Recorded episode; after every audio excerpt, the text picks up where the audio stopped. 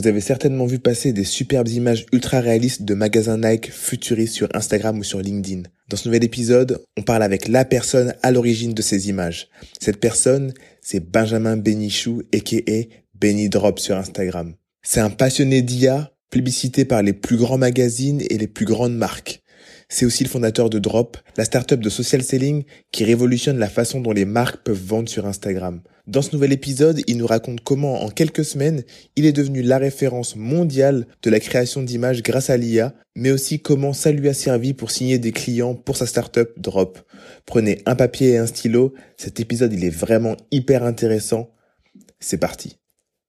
Salut à tous, bienvenue dans ce nouvel épisode de Lucky Day.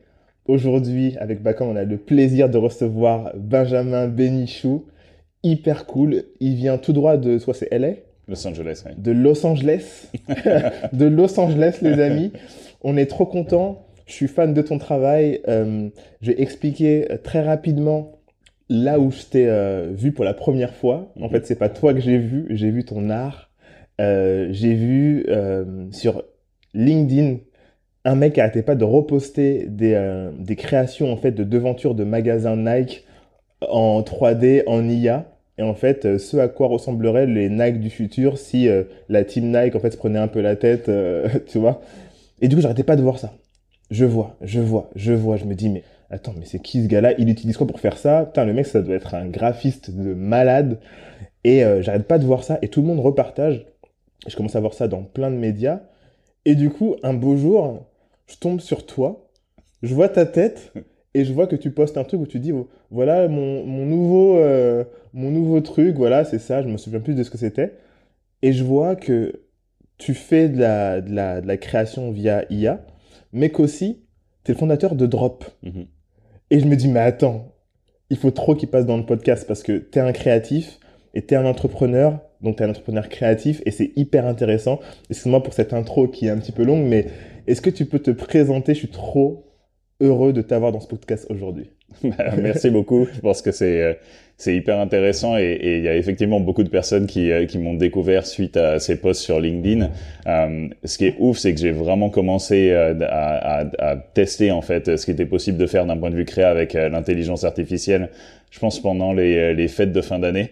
Et, euh, et, comme tu dis, tu vois, genre j'ai donc j'ai toujours été créa, euh, plusieurs boîtes et on va en parler euh, plus en détail. Mm. Euh, drop ces deux dernières années et en fait, bah on était dans des, des périodes ultra buzzy en fin d'année. Nous, on est dans le social commerce côté Drop. Mm. Du coup, en général, bah il y a Black Friday, toutes ces périodes là qui sont hyper intenses et puis après fin d'année, ça se calme un peu. Mm. Et, et du coup, en fait, bah, j'ai toujours été un geek et un créa. Et, et quand j'ai découvert bah, Midjourney, Stable Diffusion, ces différentes plateformes, bah, en fait pendant les vacances, j'ai fait un petit euh, break en me disant bah je vais pas trop faire des projets drop et je vais essayer de tester un petit peu euh, ces, ces différentes choses. Mhm. Et, euh, et j'étais vraiment le mec relou en soirée avec nos potes à leur montrer sur mon téléphone ce que, j'étais capable de faire. Et, et, ce qui est assez marrant, c'est que les premiers rendus étaient, pas ouf du tout. Tu vois, comme tout le monde, mhm. je pense que je, je, faisais des tests d'avoir euh, un bon dessous Ouais. ouais, ouais, mais tu, tu vois, genre à la base, je pense que tout le monde s'est amusé à faire son chien qui surfe à ah Hawaï, tu vois, ce genre de créa. Et sur, sur Stable Diffusion, ça. Ouais, ouais, exactement. Et, euh, et pour le coup, c'était euh, c'était méga intéressant parce que j'ai senti tout de suite qu'il y a un potentiel de ouf. Et, euh, et en fait, j'ai commencé à poster sur LinkedIn plus en me disant bon bah allez, c'est la nouvelle année. Je vais décider de faire un post par jour sur mmh. du contenu drop ou ces nouvelles créations AI. Mmh. Et, et, en fait, le truc a explosé. Le premier post qui a, qui a vraiment cartonné, c'était le, les magasins Nike à Kyoto. Et, euh, et encore aujourd'hui, du moins, c'est un post qui prend des, des likes et des richères euh, tous les jours. Je crois que j'ai à plus de 4 millions d'impressions sur Netflix et euh, sur Netflix, sur LinkedIn. Sur LinkedIn et, et, pour un, et pour du contenu comme ça, c'est ouf. Genre autant sur Instagram, sur TikTok, il y a des cas où ça buzz. Mais là, sur LinkedIn, je pense que ce qui était assez intéressant, c'est que c'était un sujet donc très retail, très business avec Nike, du coup, tout le monde est intéressé. Et, et, je pense à un moment où tout le monde était en train d'essayer de faire des, des, chiens qui faisaient du surf à Hawaï. Et je suis arrivé avec des rendus euh, ultra sharp, 3D, euh, réalistes, mais futuriste en même temps. Et, et je pense que c'est ça surtout qui a fait péter un plomb à tout le monde parce que personne ne croyait que c'était possible de faire ça avec de l'AI. Aujourd'hui, il y a de plus en plus de personnes qui se sont chauffées, mais c'est assez intéressant parce que genre malgré tout, à chaque fois je vais poster genre un, un, un, nouveau concept de boutique, bah, ça va avoir le même type d'engagement. Et, euh, et je sais, pareil, c'était une longue réponse à, à suite à ta longue intro. Mais euh, donc moi, je m'appelle Benjamin Benichou, je suis cofondeur euh, et CEO de Drop, et je suis obsédé par tous les sujets de Generative AI. Et en fait, la raison pour laquelle je suis tombé dedans, euh, Drop, donc c'est une plateforme qui permet euh, aux marques de connecter leur compte e-commerce et leur compte Instagram et en fait pouvoir euh, capturer leur audience sur les réseaux sociaux et vendre leurs produits directement via les DM. Social selling. Voilà, social selling. Et, et en fait, en 2016-2017 quand Facebook a ouvert euh, l'API de Facebook Messenger, hmm. assez tôt, on a construit des chatbots sur Messenger et c'est un peu comme ça qu'on est arrivé à, on va dire, la première version de Drop. Et, euh, et en fait, ce qui s'est passé, ben, quand ChatGPT a commencé à buzzer, bah, pour nous, on s'est dit, c'est un truc de ouf, parce qu'en vrai, ben, maintenant, on va pouvoir avoir des vraies conversations euh, automatisées sur le social. Donc, donc c'est comme ça qu'on a commencé à creuser là-dessus. Et moi, étant un créa à la base, je me suis dit en vrai, on fait du social selling, social commerce pour les marques avec qui on parle, création de contenu et d'assets. C'est toujours un, un, gros défi. Et donc, en parallèle, encore une fois, je me suis dit, bah, je vais continuer d'explorer. Donc, on a notre team de développeurs très focus sur comment on arrive à intégrer ces solutions dans le produit. Et moi, à la base, c'était vraiment plus, euh, je m'amuse et, euh, et, et, bah, tu le sais, quand on a sa boîte, on a de moins en moins de temps pour faire des choses en dehors, exactement. Et là, ce qui était cool, c'est que ben le soir, je me mettais en mode mid-journée sur mon téléphone et au lieu de perdre euh, genre 20 minutes, 30 minutes sur TikTok, bah, genre je testais des prompts et j'essayais de sortir mm. des, des, des designs toujours plus intéressants. C'est hyper intéressant. Ce que je te propose, c'est qu'on commence une partie sur l'IA. Mm-hmm. Euh, et après qu'on bifurque sur, euh, sur Drop et sur tout ce que vous avez fait. Euh, donc, tu m'as expliqué que tu t'es lancé, donc tu as découvert Midjourney et, et Stable Diffusion en fin d'année. Mm-hmm tu as sorti euh, ton premier, euh, ta première créa en fait qui a fait un peu le buzz de magasin en janvier. Je suis allé regarder sur Instagram, tu vois. J'ai vu janvier. Euh, moi en janvier, je commençais à regarder aussi mhm. parce que nous on était en plein dans une campagne de crowdfunding, enfin la préparation. Je commençais à regarder. C'était du generative AI, text to image. Mhm. Et en fait, comment tu as appris à créer ton prompt en fait? Parce que le prompt engineering ce terme-là est arrivé bien après. Mhm. Et euh, tout le monde n'avait pas accès aussi à, à Midjourney, mhm. euh, Stable Diffusion. Pour être honnête, je l'ai utilisé euh, dès début janvier. Mais Stable Diffusion, au niveau de la qualité du, de la finition, c'était pas ouf. Oui, oui, tout à fait. Et donc, comment toi, tu en es arrivé à créer justement ce magasin? Je pense que tu as utilisé Midjourney. Ouais. Midjourney, quand même, plus avancé, plus il y a quelque chose en plus. Mhm. Qu'est-ce qui t'a fait, en fait, euh, en réalité, partir sur ok, moi je pars sur les magasins, mhm. tu vois? Bah, en fait, le truc est, euh, qui est super intéressant. Donc déjà, mid-journée, le fait que ce soit genre un serveur Discord en mode communauté, mm.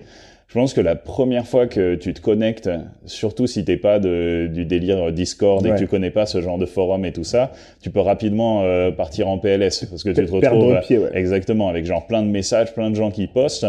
Et, euh, et donc vraiment, on va dire en termes de le premier truc, c'est que je me suis dit, il y a un, y a un truc euh, intéressant qui se passe ici dans le modèle lui-même de voir au final des gens qui sont en train de créer en temps réel un niveau, tu vois, genre qui était ouf et, et pareil, les gens oublient, mais à l'époque, maintenant sur Midjourney tu as tout un tas de, de features, notamment quand tu es pro, où tu peux ralentir un petit peu, où tu peux installer les choses sur ton serveur et tout ça. Sur serveur perso. Exactement. Mais les débuts, en vrai, c'était la guerre. Et moi, je me rappelle les premiers tests que je faisais, tu génères des images, mais tu n'arrivais même pas à retrouver tes images dans la conversation. Donc c'était c'était euh, c'était ouf, mais en même temps, je pense que la première phase de learning, c'était vraiment bah, regarder au final. Alors tu as beaucoup de bruit et beaucoup de choses qui sont pas ouf. Il y en avait quelques-uns quand même où tu disais ah genre c'est cool et essayer de comprendre comment ils avaient structuré un peu leur prompt.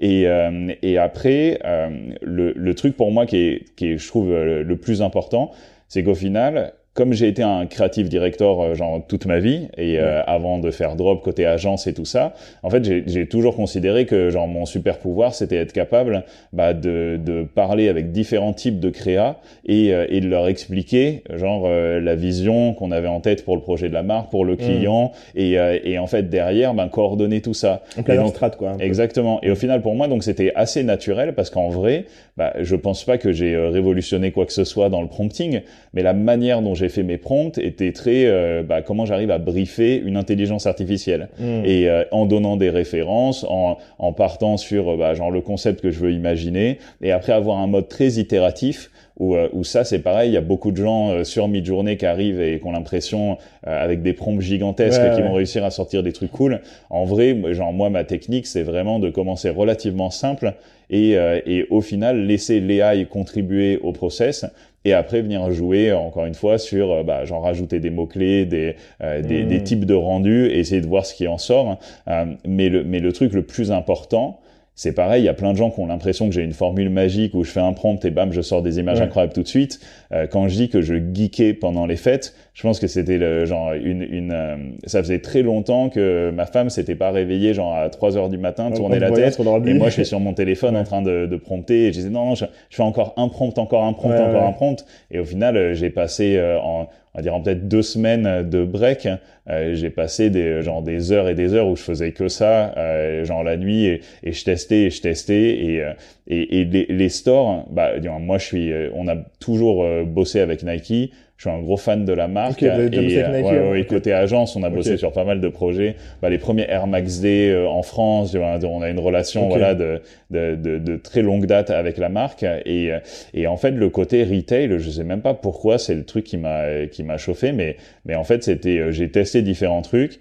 Et vraiment la partie magasin, je me disais bah ok, genre je je suis pas un architecte euh, et j'ai bossé sur des projets de rendu 3D et tout ça, mais en général bah tu peux pas non plus euh, aller trop loin parce que tu as un cadre, tu as un budget, tu as une deadline, donc euh, en fait tu es obligé d'être dans des trucs assez réalistes. Mm. Et, euh, et, là, c'était vraiment l'occasion de se dire bon bah si j'ai pas de limite et pas de limite en termes de skills, est-ce que je peux imaginer des concept stores de, de malades? Et c'est comme ça que l'histoire est arrivée. Et le Kyoto, en vrai, je pense que c'est un des projets qui a dû sortir le plus vite possible, parce qu'à l'époque c'était juste bah au final c'est Kyoto, donc c'est la réalité et comment j'arrive à mixer l'architecture typique japonaise avec euh, l'ADN de Nike et mhm. faire un truc intéressant.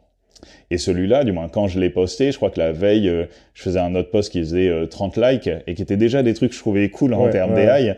Et celui-là, en fait, il est parti, il a été repartagé par beaucoup de VP chez Nike. Et en fait, c'est ça qui a créé cette visibilité énorme. Et, magazines ce, et ce cosign. Ah oui, oui. Et la presse. Complexe. Et ouais, complexe, iBeast.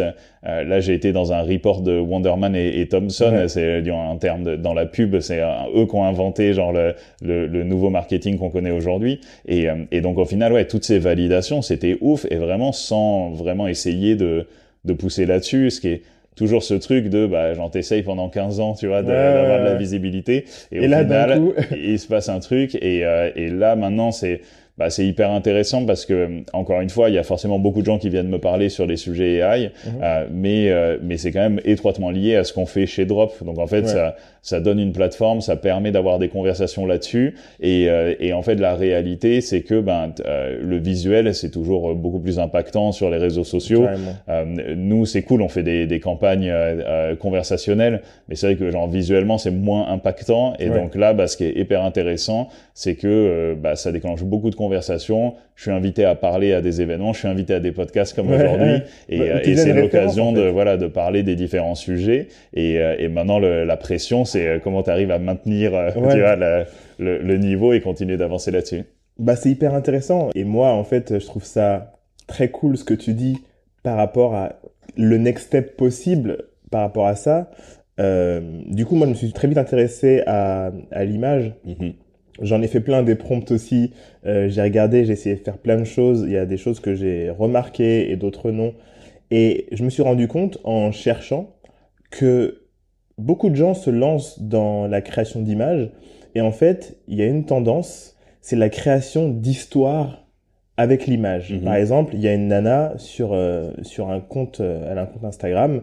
Elle a créé toute une famille russe des années, des années 20, un truc comme ça Et en gros, elle raconte l'histoire de chaque personne de la famille. Mhm. Et du coup, elle a créé tout avec Midjourney et Stable Diffusion. Et en fait, elle présente chaque personnage avec euh, de la musique, elle met du, du voice-over. Et en fait, elle présente à chaque fois, un peu comme euh, Grand Budapest Hotel. Ah oui, Sauf qu'elle présente chaque personnage. Et Mhm. en fait, son Instagram, c'est que ça. Tu vois Il y a Bakang qui dit aussi que sur TikTok, il a vu des, des créas où les gens prennent des- de réels faits divers et euh, ils prennent les le visage de la vraie personne et ils la font parler en réalité euh, avec l'IA. Et en fait, ça, pour moi, on touche à quelque chose, euh, à un niveau de création qui, est, qui reste de l'image pour l'instant, Mhm. statique, euh, en tout cas sur, euh, avec Midjourney. Mais on voit bien qu'avec euh, Gen 2, tu vois, de, de, de Runway, euh, on va arriver à la création d'histoires fictives presque réalistes, hyper réalistes, grâce à l'IA, tu Mhm. vois. Et donc toi, moi, ce que j'ai vu, c'est que tu faisais beaucoup de devantures de magasins, Mhm. hyper, hyper, hyper quali. Mais je vois aussi que tu fais carrément des campagnes, des campagnes Nike, tu Mhm. vois. Et en fait, je me suis dit, mais en fait, est-ce que il y aurait pas euh, un poste à créer dans toutes les boîtes un peu euh, créatives? C'est euh, euh, prompt engineer chez machin pour tel type de produit. Par exemple, AI prompt engineer pour shoes and accessories, tu vois. Mhm. Prompt engineer pour tout- tous les trucs, mais dans les boîtes, parce que quand j'ai vu ce que, ce que tu as fait pour Nike au niveau des vêtements, j'ai trouvé ça, en fait, je me suis dit, mais comment Pourquoi ils m'ont pas encore embauché Ouais, et puis surtout, comment, euh, grâce à l'IA, tu peux créer des modèles, des prototypes de vêtements et que les marques, en fait, ne se disent pas, oh, bah ok, bah, on va le créer. Je sais que le processus est long, mais j'ai l'impression qu'il y a une décorrélation entre la proposition et, en fait, juste faire un prototype. Tu Mhm. vois ce que je veux dire? Tout à fait. Et donc, euh, oui, et puis je me suis surtout demandé, euh, est-ce qu'on t'a, est-ce qu'on a essayé de te débaucher et de te dire, est-ce que tu veux bosser avec nous? Après, t'as drop, vous avez levé de l'argent, donc c'est pas possible, mais Mhm. est-ce que tu peux nous expliquer un petit peu si les gens sont venus te voir?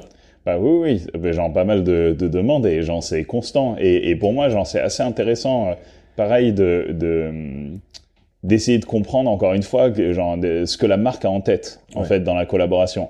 Parce que je pense qu'avec tous les sujets euh, d'intelligence artificielle et pour répondre à ta question, oui, dis-moi, je pense que c'est déjà en train de se passer, en tout cas aux États-Unis, euh, c'est c'est full speed. Mais euh, mais je pense que oui, toutes les marques alors je sais pas s'il faut avoir des gens qui soient genre dédiés au prompt eng- engineering ou si c'est euh, chaque euh, creative director ou genre lead designer Doit maîtriser. exactement. Genre tu vois avoir les mêmes bases que de dire euh, tu vois bah si tu tu sais pas utiliser Photoshop et Illustrator aujourd'hui c'est c'est compliqué. Si tu fais de la vidéo tu sais pas utiliser Premiere euh, tu Ouais, vas pas aller bien loin. Donc euh, donc je pense que ça c'est méga important. Euh, oui je reçois beaucoup beaucoup de demandes de marques et euh, et forcément bah, ce qui est drôle, c'est que beaucoup de marques viennent me voir pour les sujets euh, retail, Mhm. donc alors que c'est pas genre mon mon, euh, mon corps de business à la base. Design d'intérieur aussi? Ouais, du moins, c'est vraiment, en fait, il y a deux choses au début, et c'est toujours un peu le cas, il y a vraiment le côté, euh, les agences et les marques qui veulent faire leur projet AI. Ouais. Et, et donc, ils restent dans des choses qui sont très euh, digitales au final, de dire, ah bah, genre, est-ce que vous pouvez euh, me faire, genre, l'Impossible Store euh, de Nike, mais pour notre marque euh, XYZ. Ouais.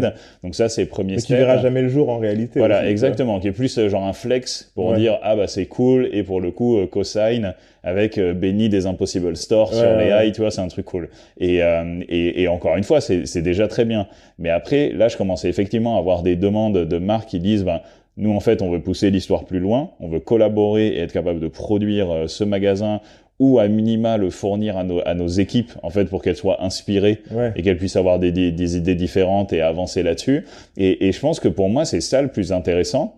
C'est vraiment le fait de se dire qu'aujourd'hui, l'AI, bah, genre, ne doit pas être vu comme euh, genre une solution pour euh, remplacer des jobs et, Ouais. euh, et permettre euh, euh, d'être plus productif, on va dire, mais dans, dans le sens euh, prodexé Ouais, et ouais. pas dans le sens euh, je pousse l'histoire plus loin et euh, parce que déjà en fait ça marche pas comme ça en fait les, les, les gens qui ont l'impression que je suis arrivé avec le projet très clair dans ma tête et que bah si jamais je devais présenter ça à un client et qui me dit ah bah finalement euh, alors pas le logo plus gros mais euh, mais tu vois ce genre de feedback bah en fait c'est très compliqué avec les AI aujourd'hui de Bah oui. revenir en arrière et de faire des changements Bah, en plus, euh, sur les créas, on dit imagine un truc Nike, mais c'est pas écrit Nike. Bah oui oui ça ça s'améliore de très très Ouais. vite hein. Mais, mais, mais est-ce qu'ils ont droit? De Est-ce que, est-ce que l'IA a, a le droit d'utiliser le logo Nike? Parce que moi, j'ai déjà essayé de faire des, j'ai j'ai fait un prompt où je demandais à l'IA de me faire une main qui tient un téléphone avec écrit Airbnb dessus. Il m'a pas donné Airbnb, tu vois. Ah oui, Il m'a je- donné mais- ABNL, Ah oui. je sais pas quoi, tu vois. Mais ça, je pense pas que ce soit un problème de, de copyright. C'est vraiment euh, une question de, tu sais, le, le modèle de diffusion où en fait, c'est, ça prend une image, il y a beaucoup de bruit Ouais, et ça retire le bruit au fur et à mesure. ok. Et en fait, je pense que tout ce qui est euh, typographie et logo, C'est eh pas ben, forcément, comme il y a plusieurs étapes, euh, 50, 70, 100 étapes où ça réduit le bruit, je suis quasiment persuadé que le logo, il est bien au début et qu'au Ouais. final, il se retrouve altéré à la fin. Pas Hmm, pour une question de copyright, plus parce que bah, c'est comme ça que la tech fonctionne. Et c'est pour ça qu'à mon avis, euh, tu peux avoir plus facilement le swoosh de Nike ou même le Nike, parce Ouais. qu'en fait c'est une fonte qui est quand même genre bien bold, Bien et avec ouais. genre plus de références dessus que euh, essayer d'aller faire le monogramme de Louis Vuitton ou ce genre de Mm. choses. Mais euh, Pour Couch, par exemple. Oui. Couch, c'est toi qui as rajouté le logo Couch? ouais, le- leur team a rajouté le logo coach après. ouais, ouais, Ah, du coup, ça, Couch, ce que tu as fait pour eux, Ouais. c'est donc c'était une, une commande? ouais, tout à fait. Est-ce que tu peux nous expliquer? Alors, bah, explique-nous Et un pour peu. la Corée du Sud, du moins, ce qui était genre Ouais. euh, complètement ouf quoi. Mais euh, ouais. Ok, bah explique-moi un petit peu comment vous avez, euh, comment ils t'ont contacté. ouais. Et donc, j'imagine que c'est suite à euh, des créas. Et qu'est-ce qu'ils t'ont demandé en fait? Bah oui, bah coach, ils m'ont contacté via LinkedIn et donc c'était la team euh, en Corée du Sud. Ok. Et pour le coup, rien que ça, je trouvais ça cool, tu vois, genre Ouais, approche. Et, et en fait, ils, ils m'ont expliqué qu'ils avaient bah, toute cette initiative autour du Tabby Shop et donc de faire des euh, pop-up stores en mode euh, euh, rose qui est genre la, la couleur euh, clé sur cette campagne et tout ça, et qu'ils avaient envie d'intégrer en fait l'architecture coréenne, Ok. qui est très euh, spécifique aussi. J'ai appris beaucoup, mais euh, La différence entre la Corée et le Japon. bah voilà, t'as Ouais. plein de petits détails comme ça euh, qui pour le coup, les, les- nous on capterait pas, je pense, Ouais. mais les Coréens, euh, euh, c'est clair, euh, les, euh, je me rappelle plus le nom, mais genre leur, leur building en fait traditionnel, euh, tu vois, au Japon, tu peux les avoir sur plusieurs étages, en Ouais. Corée c'est toujours un étage, Ok. et, euh, et en fait donc ça, t'as plein de challenges côté AI aussi, tu vois, de comment on arrive à sortir ça, et en fait donc ils m'ont contacté parce que ils savaient que sur la Corée, ils allaient pas faire des shops en physique, mais ils avaient quand même envie de ra- raconter une histoire cool dans la presse et tout ça. Et, euh, et donc en fait, le projet était euh, pareil, plus euh, genre une collaboration fun euh, sur le sur le side, mais essayer aussi de de voir, bah, est-ce que c'est possible de prendre un brief d'une marque et utiliser l'AI pour créer du contenu. Et, euh, et en fait, pour ce projet, je pense que j'ai dû générer genre 3000 euh, images. Et, euh, et- Ah ouais, ouais, 3000 ouais images. énorme. Et en fait, il y avait de, parce qu'en fait, on, on- je testais plein de choses. Tu vois, c'était mon petit euh, side project aussi, mais avec euh, une exécution et ça, ça va genre exister dans la vraie vie, donc c'était Ouais. cool. Ah, Et, il sera euh, créé? Non, non, mais je veux dire, Ah c'était oui, une vraie campagne utilisé, ouais. exactement qu'elle allait être utilisée, pas que sur mon LinkedIn à moi. Ouais. Et, euh, et du coup, le, le truc qui était assez intéressant, c'est que bah, j'ai exploré plein de, de territoires différents. Euh, à la fin, ils ont choisi ce que souvent font les clients, Le plus Ouais. safe. Ouais, et une image de, de chaque, alors que moi j'aurais dit, mais non, faut faire plutôt une série. En fait, ce serait plus intéressant. C'est c'est, euh, le, le concept où on dirait que c'est fait genre en, en fil. Ouais. Euh, et tu vois, genre, en fait, j'avais toute une série d'images là-dessus. Et j'aurais dit, je pense que au lieu de faire un petit peu de chaque, ce serait mieux. Exactement. Tu vois, celui avec les néons, euh, pareil. Je pense que j'en ai euh, 250 images de, de buildings coréens en mode néon et tout ça, avec l'intérieur, l'extérieur. Et, Mm. euh, et je pense que pour moi, ça aurait été plus fort, mais eux, encore une fois, l'intérêt, c'était de d'arriver et de jouer genre sur différentes références, Ouais. différents univers et tout ça. La campagne, elle était hyper successful parce que pareil, ça a été repris euh, dans toute la presse euh, Dans tous en les Corée, exactement. Donc c'était euh, c'était assez ouf, mais euh, mais voilà. Et la collaboration était bien. Encore une fois, le, le- la limite sur les AI, c'est vraiment ce point de bah, des fois, si ton image elle est euh, parfaite entre guillemets à 90%, bah, en fait, les 10% euh, restants, c'est, tu vas, à moins d'utiliser Photoshop pour faire de la Ouais. post-prod et ce C'est à genre de toi choses. de le faire. Exactement. C'est difficile de revenir et de relancer un truc avec les AI. Ouais. Et, et- mais ça, je pense que c'est des trucs qui vont arriver assez rapidement euh, sur le, que ce soit en image ou en vidéo. Là, il y a Midjourney 6 qui va sortir euh, d'un moment à l'autre. Ok. Et, euh, et en fait, euh, bah, il y a des updates à tous les niveaux. Apparemment, il y a du teasing qui vont sortir genre en modèle vidéo aussi. Ok, Donc, genre ah, curieux de voir putain. ce qui va se passer. Euh, parce que Gen 2 Runway, c'est cool. Ça a aussi évolué hyper vite. J'ai. J'avais eu la chance d'être sur la bêta du Gen 1 quand ils l'ont sorti. Et j'avais testé un peu, c'était quand même, euh, c'était pas oufissime. Et en Ouais. fait, deux mois après, je reteste. Et je sais pas si t'as vu, j'ai posté Bah, sur LinkedIn. Le mec euh, sur Mars, là. voilà, sur exactement. Mars, ouais. Et ça, c'était c'était texte ou vidéo, et j'ai passé euh, genre même pas 15 minutes en vrai sur le truc, quoi. Et, euh, et donc c'est pas du c'est pas du c'est pas un, film de Stanley Kubrick, mais mais c'était plus ce côté de attends, en fait, ça commence à être, à être vraiment stylé euh, et euh, et de mettre en, ensemble ces images. Et et je suis persuadé. Alors est-ce que c'est dans trois mois, six mois, un an, mais arriver dans un monde où en fait tu tu promptes de la vidéo et tu fais des allers-retours en mode ah bah non bah finalement le personnage fait le rentrer par la porte de derrière et ce genre de choses. Je suis persuadé que ça va arriver et, euh, et ça et ça va tout changer sur sur la création de contenu en images, en vidéo et et, euh, et, sur toute cette industrie. C'est quoi les prochaines étapes pour toi entre euh, il y a la création de quelque chose par exemple une chaussure qui a été créée par une IA, mhm. euh, une chaussure ou un objet comment on fait pour la rendre réelle ensuite? Mhm. On sait que tu as les imprimantes 3D aujourd'hui. Euh, est-ce qu'il n'y a pas un moyen, par exemple, de, euh, de plugger? Enfin, soit tu vois ça comment, le futur entre ce qui est digital et, une réalité euh, possible quoi. Bah oui, oui. Bah, je pense qu'on y, on y est déjà en vrai. Hein. Pour moi, la plus grosse limite aujourd'hui, c'est il faut qu'il y ait genre un, decision maker mm. dans une marque qui se chauffe et qui se disent vas-y on va faire genre cette, cette, cette paire de sneakers on va démarrer avec les AI, on va pas faire tout le process de cette manière-là. Et puis derrière, on va bosser, on va faire les modèles 3D et puis on va réussir à, les amener en production. Oui, c'est possible. Et euh, c'est tout à fait possible. Et il y a pas mal de déjà d'outils AI qui te permettent de prendre une image et de créer un modèle 3D derrière.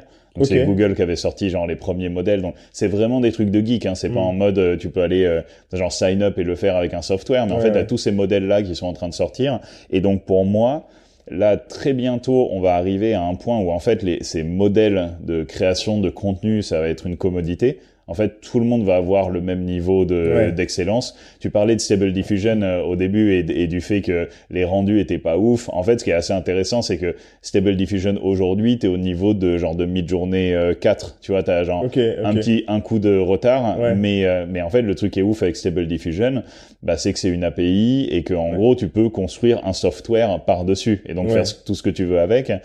donc ça, je pense que ça va aller hyper vite et mais là pour moi, en fait, sortir des fringues. Mais je crois que c'est euh, c'est J-Star qui a fait une campagne où ils ont euh, bossé avec les AI et ils ont euh, leurs couturiers qui ont créé les, les produits. Et, et pour moi, ça c'est hyper hyper excitant, hyper intéressant.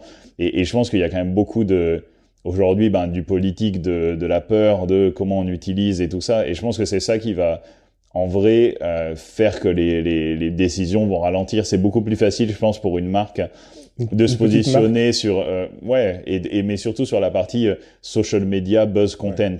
En fait, ça, tout le monde peut le faire, c'est ok. Il y a eu quelques bad buzz, mais globalement, ça passe bien si c'est bien maîtrisé. Euh, là, demain, en fait, tu rentres dans un dans un play d'une marque, euh, surtout une marque établie, qui va dire bon, on va utiliser l'AI et en face, en fait, t'as les employés que c'est leur job normalement de designer les produits, de les imaginer. Mais mais c'est pour ça que je pense que ce qui est à mon avis, le plus important, c'est que les marques et les individus, en fait, adoptent et comprennent qu'encore une fois, ben, c'est les conversations qu'il faut avoir. Ce serait genre débile de mettre la tête dans le sable et de se dire ça va pas arriver. Je vais pas les nommer, mais euh, mais j'ai des potes qui bossent euh, euh, pour des marques où en fait les marques ont interdit l'utilisation de, mid-journée, de ChatGPT, de ah toutes ces plateformes et sous couvert de, des histoires de privacy et tout ça. Mais mais en vrai, t'as envie de dire, c'est quand même c'est une balle dans le pied. Exactement, tu vois, parce qu'en fait, tes employés n'ont pas accès à ça, mm. euh, et, euh, et, et c'est le futur. Du moins, il faut y aller maintenant. Pour moi, genre dans les écoles, ils devraient déjà commencer à, apprendre. et euh,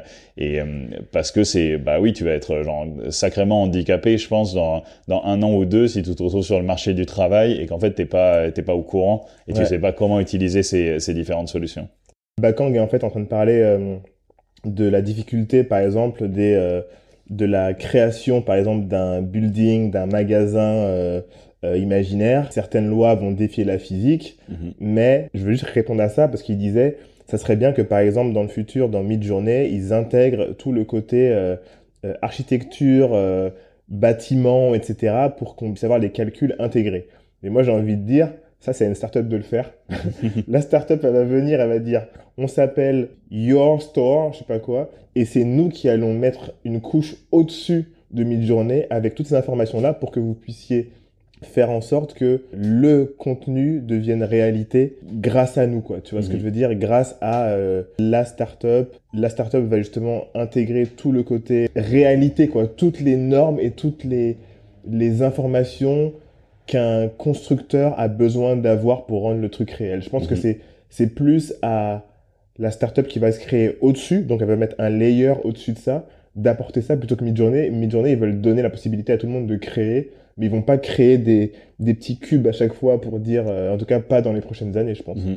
Mais le, et après, le, du moins, totalement aligné avec ce que, ce que vous avez dit tous les deux. Mhm. Et le, le truc qui est quand même assez intéressant, c'est que mid-journée, en fait, c'est des modèles qui sont entraînés, entraînés par euh, genre des millions et des millions d'images, de références et tout ça. Et, euh, et en vrai, c'est quand même, alors il y a quelques réalité, exemples, quoi. exactement, il y a quelques exemples, mais c'est assez dur de défier les lois de la physique avec ce, ce type de modèle. Ouais. Et, euh, et sur des trucs tout simples, hein, j'avais pareil testé à un moment de bah, quand quand il y a eu les, les 24 heures du Mans et c'était une organisation avec laquelle on parlait, j'avais Mm. genre envie de leur envoyer un visuel assez cool. Et en fait, faire euh, voler une voiture, c'est pas possible. Oui, c'est très compte, très ouais. compliqué. Ou alors il va falloir partir dans des styles euh, genre science-fiction et ce genre de choses. Et du coup, tu n'auras pas ce rendu euh, Ouais, réaliste réel. dans ton image. Et, euh, et donc, je sais que j'en ai vu quand même passer des, des contenus très très cool de bah, genre un building entièrement euh, fait en verre et ce genre ouais. de choses. Donc ça, effectivement, serait plus difficile dans la vraie vie. Mais, euh, mais globalement, euh, je pense que c'est ça aussi hein, qui a un peu, euh, on va dire, créé la conversation avec beaucoup d'architectes qui ont commencé à me parler sur LinkedIn et tout ça. Ouais. Toujours positif, hein, il n'y a pas eu trop de, de, de, de trolls ou de, de gens qui étaient insécures. Mais, mais je pense que c'est ça qui les a fait halluciner, c'est que ben, tu te retrouves dans un truc qui est quand même euh, genre très proche Ouais, de, de euh, c'est- possible de, de, Ouais. le, de le produire. Et après, encore une fois, je pense pas que l'AI de demain va remplacer euh, le taf euh, genre des architectes, des personnes qui vont devoir décider c'est quoi les matériaux, Les comment matériaux, on bah va construire, oui, du oui. moins toutes ces choses-là. Mais, euh, mais je pense que comme pour tout, ça peut être encore une fois une- un territoire de de- d'inspiration hyper fort et, euh, et de se dire bon bah en fait avant on allait sur euh, Pinterest pour chercher des références euh, d'images et le truc est toujours compliqué surtout quand tu bosses avec des clients Ouais. c'est quand tu arrives en leur montrant des exemples de euh, voilà des stores euh, Nike Mm. et ben en fait le client il va toujours avoir un peu de mal à se projeter et te dire ah bah en fait je veux ça Ouais, tu ouais. dis non, non, mais en fait, on n'est on n'est pas en train d'essayer de faire un rip-off de Ouais, qui que ce soit. On veut juste vous dire, voilà, c'est un mood, c'est des inspirations. Et en fait, là, ce qui est chambé, bah, c'est que tu peux arriver avec des moodboards, avec des références et même genre un projet euh, quasiment packagé Très où, euh, voilà, où t'es parti de, alors, T'as des références parce que tu utilises de l'AI qui est elle entraînée sur des références aussi, mais sur des choses un peu plus uniques, sur des choses où le client peut se projeter. Euh, on collabore pas mal avec Azix, Euh, pareil, on a bossé avec leur team euh, brand euh, sur sur un sprint où en fait ils avaient euh, des présentations sur euh, comment la marque va s'exprimer euh, genre d'ici à 2025 Mm.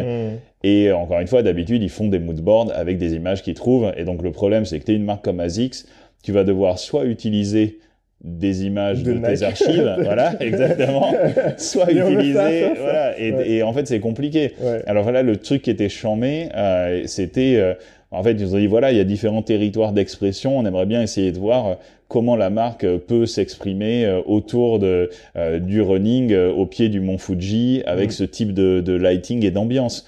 Et en fait, tout de suite, tu arrives à créer des choses. Alors encore une fois, ça se fait, tout ne se fait pas en cinq minutes. Hein, c'est Ouais. du taf. C'est, on va dire, 95% du, du temps, tu te rates. Et euh, mais par contre, les 5% en général, tu sors des trucs qui sont méga bluffants. Mm. Et, euh, et moi, vraiment, ce qui m'intéresse de continuer à le faire, c'est euh, c'est vraiment que, bah, en fait, ça évolue tellement vite. Et je crois qu'on n'a jamais connu ça Jamais. dans notre génération d'avoir un truc, quand tu te rappelles le iPhone, je crois que c'est au 4S que tu pouvais euh, enfin envoyer et recevoir des images, hein, tu ouais, vois. ouais, ouais, en fait, il s'est passé genre 4 ans d'itération pour faire un truc qui nous paraît tellement basique aujourd'hui. Là, on se parle de genre, euh, on commence à faire du texte ou vidéo euh, trois mois après, quoi.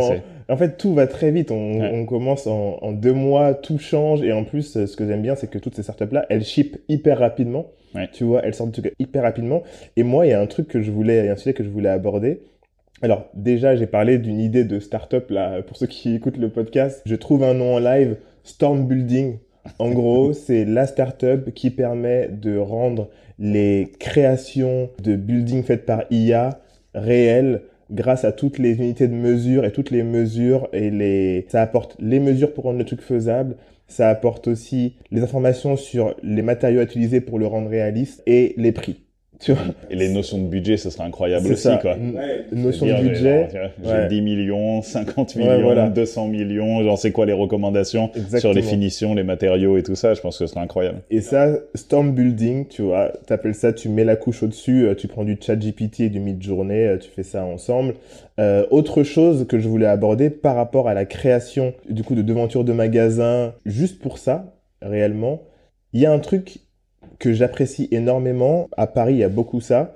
Tu sais, pour rendre ce que tu fais, tes créations réalistes, et, je- et je réfléchis surtout par rapport à ce que tu as fait avec Couch, Mhm. euh, le, le truc en néon. Tu sais, les églises à Paris, euh, des fois en été, elles projettent des images sur l'église, des images de ce à quoi ressemblait l'église euh, à l'époque. Mhm. Tu vois, donc des couleurs et tout, machin, avec un gros projecteur qui change et il y a des animations dessus. Et en fait, je me dis que tant qu'on peut pas faire, on peut pas créer le building euh, en réalité, on peut très bien prendre la base du magasin et faire la créa qui sera projetée dessus Mhm. à des, à des moments, euh, le soir, par exemple, les soirs d'été, de telle heure à telle heure, peut-être pour, pour qu'il y ait justement euh, créer quelque chose dans la vraie vie. Parce qu'en gros, pour Couch, euh, là, c'était voilà, un design particulier, mais imagine quand en ville, prendre un pop-up, le soir seulement, parce que c'est- là qu'on verra le mieux, et ben t'as la projection du truc. Tu vois, il y a des choses qui peuvent être faites euh, en utilisant le digital euh, et, et les projections. Tu Mhm. vois, donc euh, donc ça, ça, je trouve que ça peut être un truc qui peut être intéressant et, et fait. Et j'ai une question par rapport à, à toi, ça sera un bon, ça sera une bonne transition vers euh, Drop. Comment tu fais? Parce que là, du coup, tu as un job de créateur, tu es un créateur de contenu, tu es un designer, euh, tu es payé aussi pour faire des missions pour les marques. Là, j'ai vu que tu bossais avec euh, euh, Fred et Farid là sur un... Oui. Alors, du moins, c'était pour du non-profit, donc ouais, pas ouais, payé, ouais, mais pour du non-profit. mais tu bosses avec des boîtes en tant que Oui. tu vois, en tant que toi, donc en tant que Benny, le créateur, le designer. mhm. Euh, et à côté, tu as Drop. Mhm.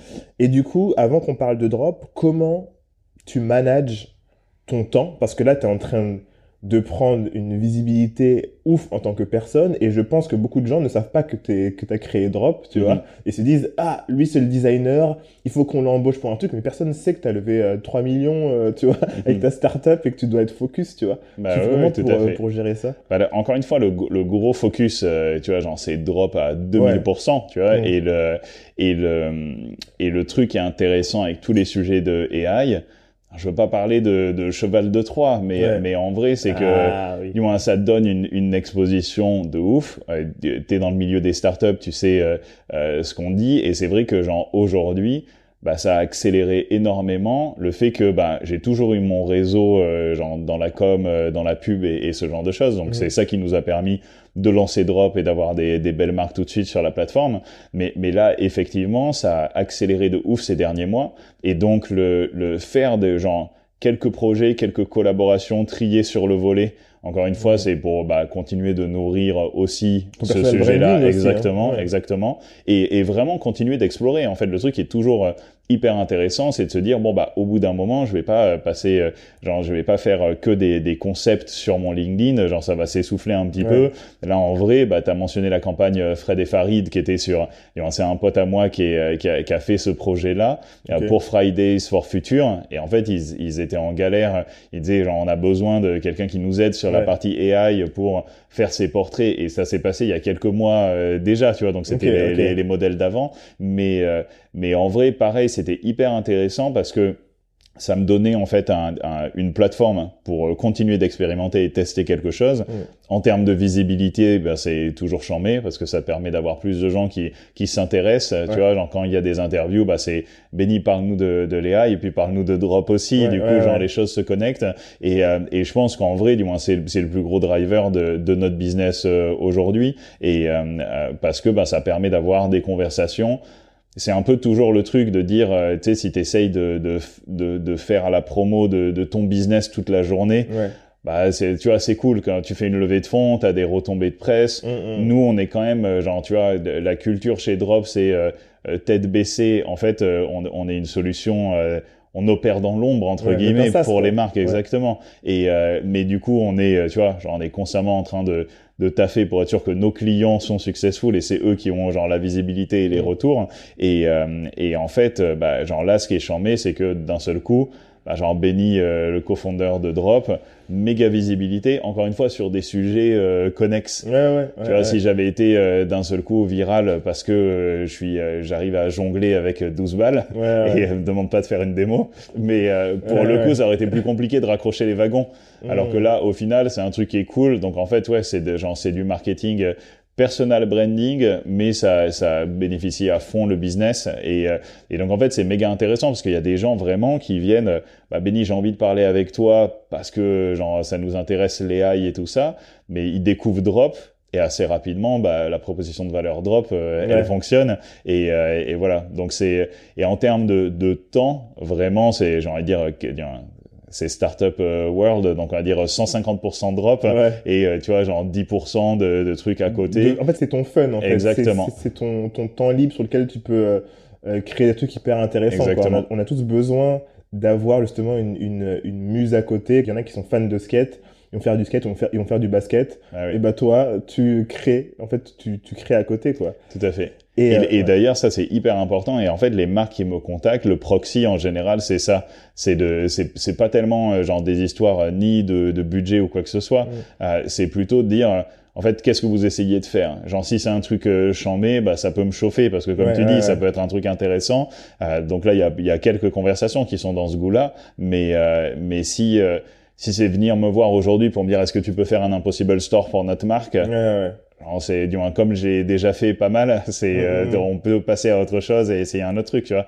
Donc c'est un appel à toutes les marques qui regardent aussi. Euh, Vraiment, s'il y a une marque qui vient me voir et qui me dit bah Benny, euh, est-ce qu'on peut bosser sur des concepts de sneakers ou de ou de sap et, euh, et on va les produire et on va sortir le truc jusqu'au ah, bout? Là c'est bah oui, là là c'est clair, bah trop oui, bien. oui, parce que ce serait un, encore une fois, ce serait incroyable de dire comment on arrive à craquer ça et je pense qu'on est encore dans cette phase où bah il y a pas grand monde qui l'a fait, tu vois. Donc mm. Genre, c'est, il y a, y a... Je pense que ce sera plus les petits. En fait, je pense que ce que je considère comme étant les petites marques, c'est elles qui vont aller beaucoup plus vite sur ces tests-là. Mhm. Tu vois, que les grosses marques, en tout cas, de l'idée à la création pour, pour tester. Un petit budget, on essaye, on sort, euh, on fait un drop, on en fait 70 euh, sacs ou 70 euh, produits et on voit. Mhm. Tu vois, je pense que c'est une possibilité pour les petites marques de sortir du lot et de dire bah voilà nous aussi on est créatif voilà ce qu'on peut faire tu vois. Mhm. et ça je trouve ça hyper intéressant. Et pour venir sur drop je trouve que tu as dit quelque chose vous êtes euh, low key euh, la tête baissée. Mais quand je suis tombé sur drop je me suis dit ok c'est des créateurs de marques en fait qui ont créé drop. Parce qu'il y a une brand qui est hyper forte. Tu, tu portes un t-shirt drop.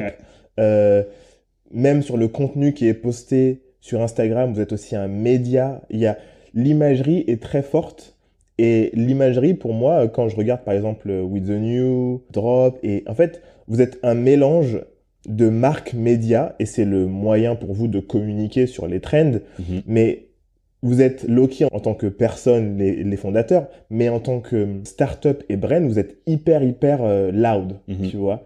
Et est-ce que tu peux me parler un petit peu de la raison pour laquelle vous avez choisi de communiquer comme ça versus d'autres euh, SaaS qui vont pas du tout être sur ça, qui vont juste pousser leur, euh, leur euh, solution quoi tu vois mhm. bah oui oui bah, je pense encore une fois hein, de, euh, donc Chou et, et moi-même euh, donc deux des trois cofondateurs de Drop, euh, c'est notre background. Tu vois, on, a fait une école de design, on a monté une agence créa juste après, on a toujours été euh, passionné sur, bah, dès le début des réseaux sociaux, comment on accompagne les marques sur développer une communauté, développer genre la bonne stratégie de content, et puis au fur et à mesure côté performance marketing, les campagnes que tu mets en place.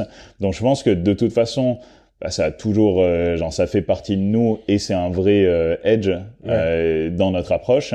et, le, et le deuxième point, c'est encore une fois les marques avec qui on, à qui on vend, comme tu disais, tu vois, genre With the New, Dior, Trois Paradis, PSG, Merci Andy. Et en fait, c'est que des labels qui sont ultra exigeants, ultra quali.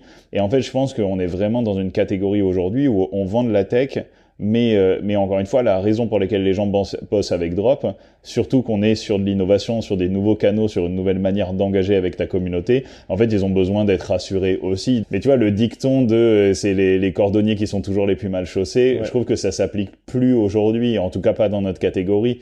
en fait, si tu veux convaincre les marques, tu peux pas arriver avec euh, genre une brand qui est, qui est moyen. Shaky, tu vois. Exactement. Il faut que le truc il soit assumé. Nous, encore une fois, y a, on, on bosse constamment dessus, on veut que ça évolue.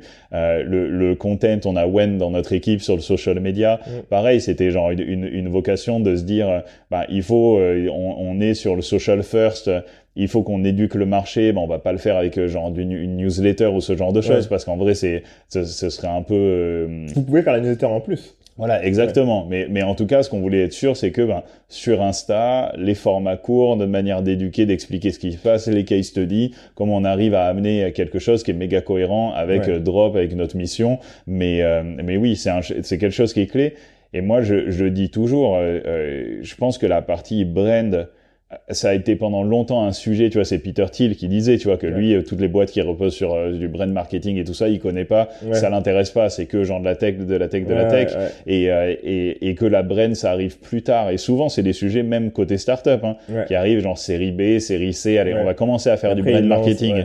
Et je trouve qu'en fait, ça peut plus marcher aujourd'hui parce que les, les, les même si tu fais du B2B, en fait, tu vends à des individus et à qui on vend, bah, aux équipes social media, aux équipes paid, qui sont des millennials, des Gen Z, tu vois, et, et en fait, bah, c'est fini l'époque où euh, tu avais un process d'achat, on va dire traditionnel, de, de avec les softwares.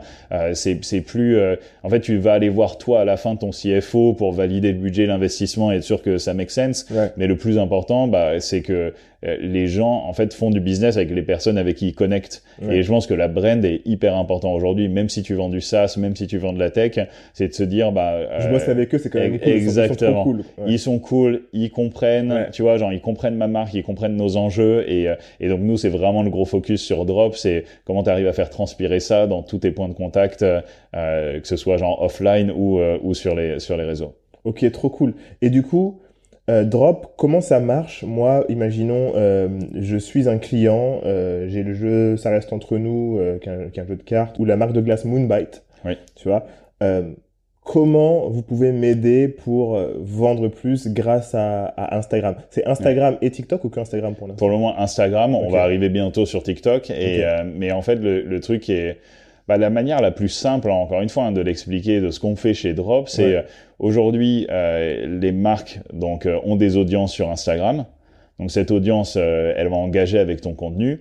L'engagement, c'est un peu le genre le, le, le sujet euh, prio. Le gold. Exactement, le gold pour tout le monde. Mais euh, mais en vrai, ça te change pas non plus la vie de ton business. Tu vois, c'est-à-dire que c'est des c'est des KPI, c'est cool d'avoir de l'engagement, mais en fait, comment tu arrives à transformer ça en business? Et en fait, nous la thèse chez Drop, mais depuis les débuts, parce que comme je disais, on a beaucoup bossé sur des campagnes de performance marketing, on avait du mal avec cette notion de faire de la pub pour euh, prendre l'utilisateur des réseaux sociaux et l'amener visiter un site internet. Et en fait, ça devenait de plus en plus cher de faire ça et les taux de conversion sur le mobile de pire en pire. Et donc en fait assez tôt, on s'est dit bah il y a peut-être une meilleure manière de d'amener le produit directement à l'utilisateur sur Instagram. Et, euh, et ça, tu vois, genre en 2017 quand on a commencé à avoir l'idée, euh, il n'y avait pas d'Instagram Shop, euh, social commerce ça n'existait pas. encore, et, et Shu, donc ma cofondatrice est chinoise, on, on, voyageait beaucoup entre la France, les États-Unis et la Chine. Et, et je sais pas si tu es déjà allé en Chine, mais là-bas genre WeChat en fait, c'est un truc de ouf. Et, et, une fois, on était dans un Starbucks à Chengdu, et en fait, je capte que les gens utilisent WeChat pour payer avec la super leur café. Exactement. Et à ce moment-là, on se dit, en fait, euh, c'est pas qu'une app de messaging. Les gens l'utilisent pour payer en retail, mm. payer online. Tu parles avec tes potes, tu consommes ton content. Et en fait, euh, euh, en Chine, tu as les WeChat mini programmes. Et en fait, le truc qui est ouf, c'est tu payes ton Starbucks. Et en fait, à partir de ce moment-là, tu as une communication avec Starbucks ils se rappellent de toi. La prochaine fois que tu vas marcher à côté d'un Starbucks, Boom, ils vont te pusher une offre personnalisée. Ah Quand tu arrives dans le shop, euh, tu vois, ils vont pas trop demander. Euh, bah, t'imagines moi, euh, genre si je dis Benjamin en Chine, comment ils vont me l'écrire sur la, la cup de Starbucks. Donc en fait, toutes les informations sont là. Et, et en fait, à ce moment-là, on se dit genre ça c'est le turfu. Tu vois, genre il y a vraiment un truc qui doit être intéressant. Et on est revenu aux États-Unis en 2017, c'est quand Facebook ouvrait euh, l'API de Facebook Messenger. Donc c'était vraiment les premiers moments où tu pouvais faire des chatbots sur Messenger. On a été genre les, les premiers à en faire côté agence. C'était hyper compliqué à l'époque et euh, parce que l'API est pas ce qu'elle est aujourd'hui. Et euh, les gens m'appelaient Bennybot pas, Bennybot. Bennybot en 2017. Et pas parce que c'était cool de faire des chatbots, mais parce que ben, j'en parlais tout le temps et les gens me disaient Benny, tu devrais genre te concentrer sur faire des campagnes euh, Nike parce que ça, je suis pas sûr que ça va marcher. Et, euh, et aujourd'hui, les mêmes personnes m'appellent Benny AI et en fait ChatGPT. tu vois, ça, ça a mis tout le monde d'accord sur le fait que bah, les chatbots, en vrai, les, les gens ont pas de problème à engager avec un chatbot. Les gens détestent un chatbot euh, qui, qui oui, fonctionne qui est bancal, pas. mais Exactement. oui. Et donc, et donc pour cette longue réponse, en fait, nous aujourd'hui, c'est ultra simple. On a développé cette personne, cette euh, plateforme qui te permet de faire du, du WeChat-like euh, sur Instagram. Et en, en, deux clics, la marque va connecter son, son compte Shopify ou sa plateforme e-commerce à notre plateforme, connecter son compte Instagram. Et à partir de ce moment-là, bah, en fait, tout l'engagement qui va se passer sur l'Insta, donc les post comments, story reply, story mention, les DM qui sont reçus, bah, en fait, nous, on va pouvoir euh, capturer cette audience, les faire entrer dans des flows automatisés donc en fait là, euh, comme je te disais, on a lancé euh, trois paradis et PSG pour euh, pour un, un raffle, un maillot édition limitée, une collab et tout ça. En fait, le truc qui est chambé, c'est trois paradis a fait son post. Toutes les personnes qui dropent une colombe, colombe en commentaire, sur, sur, le post, ouais. exactement, ils reçoivent une réponse automatisée. Là, tu as un flow où en fait tu vas pouvoir sign up pour la raffle. Et en fait, sur les prochains jours jusqu'au drop, bah, tu vas recevoir du contenu exclusif d'Emeric, le fondeur, du behind the scene, tout via les via DM, Instagram, via les DM. Et, euh, et, donc en fait, c'est vraiment la relation entre le conso et la marque via direct messages. Et, euh, et en plus de ça, bah, quand on en arrive au moment des drops, au moment de pousser des produits, bah, en fait, on peut te mettre des cartes produits, des carousels directement dans les DM. On bosse ensemble? Attends, oui, oui, on bosse. Attends. Nous, on a un jeu de cartes ouais. qui s'appelle Ça reste entre nous et c'est un jeu pour créer des connexions entre les gens. Un peu, euh, tu vois, euh, tu crées des conversations, tu as trois niveaux et les gens peuvent vraiment se connecter à un niveau plus profond. Mhm. Je réfléchis, je t'écoute, je me dis, ok, nous avec Drop, c'est pas nous en tant que personne qui allons écrire, mais on peut créer un tunnel de communication automatisé Mhm. avec la personne qui aura interagi une fois sur une story, etc. Est-ce que le but, c'est forcément d'aller créer une conversion?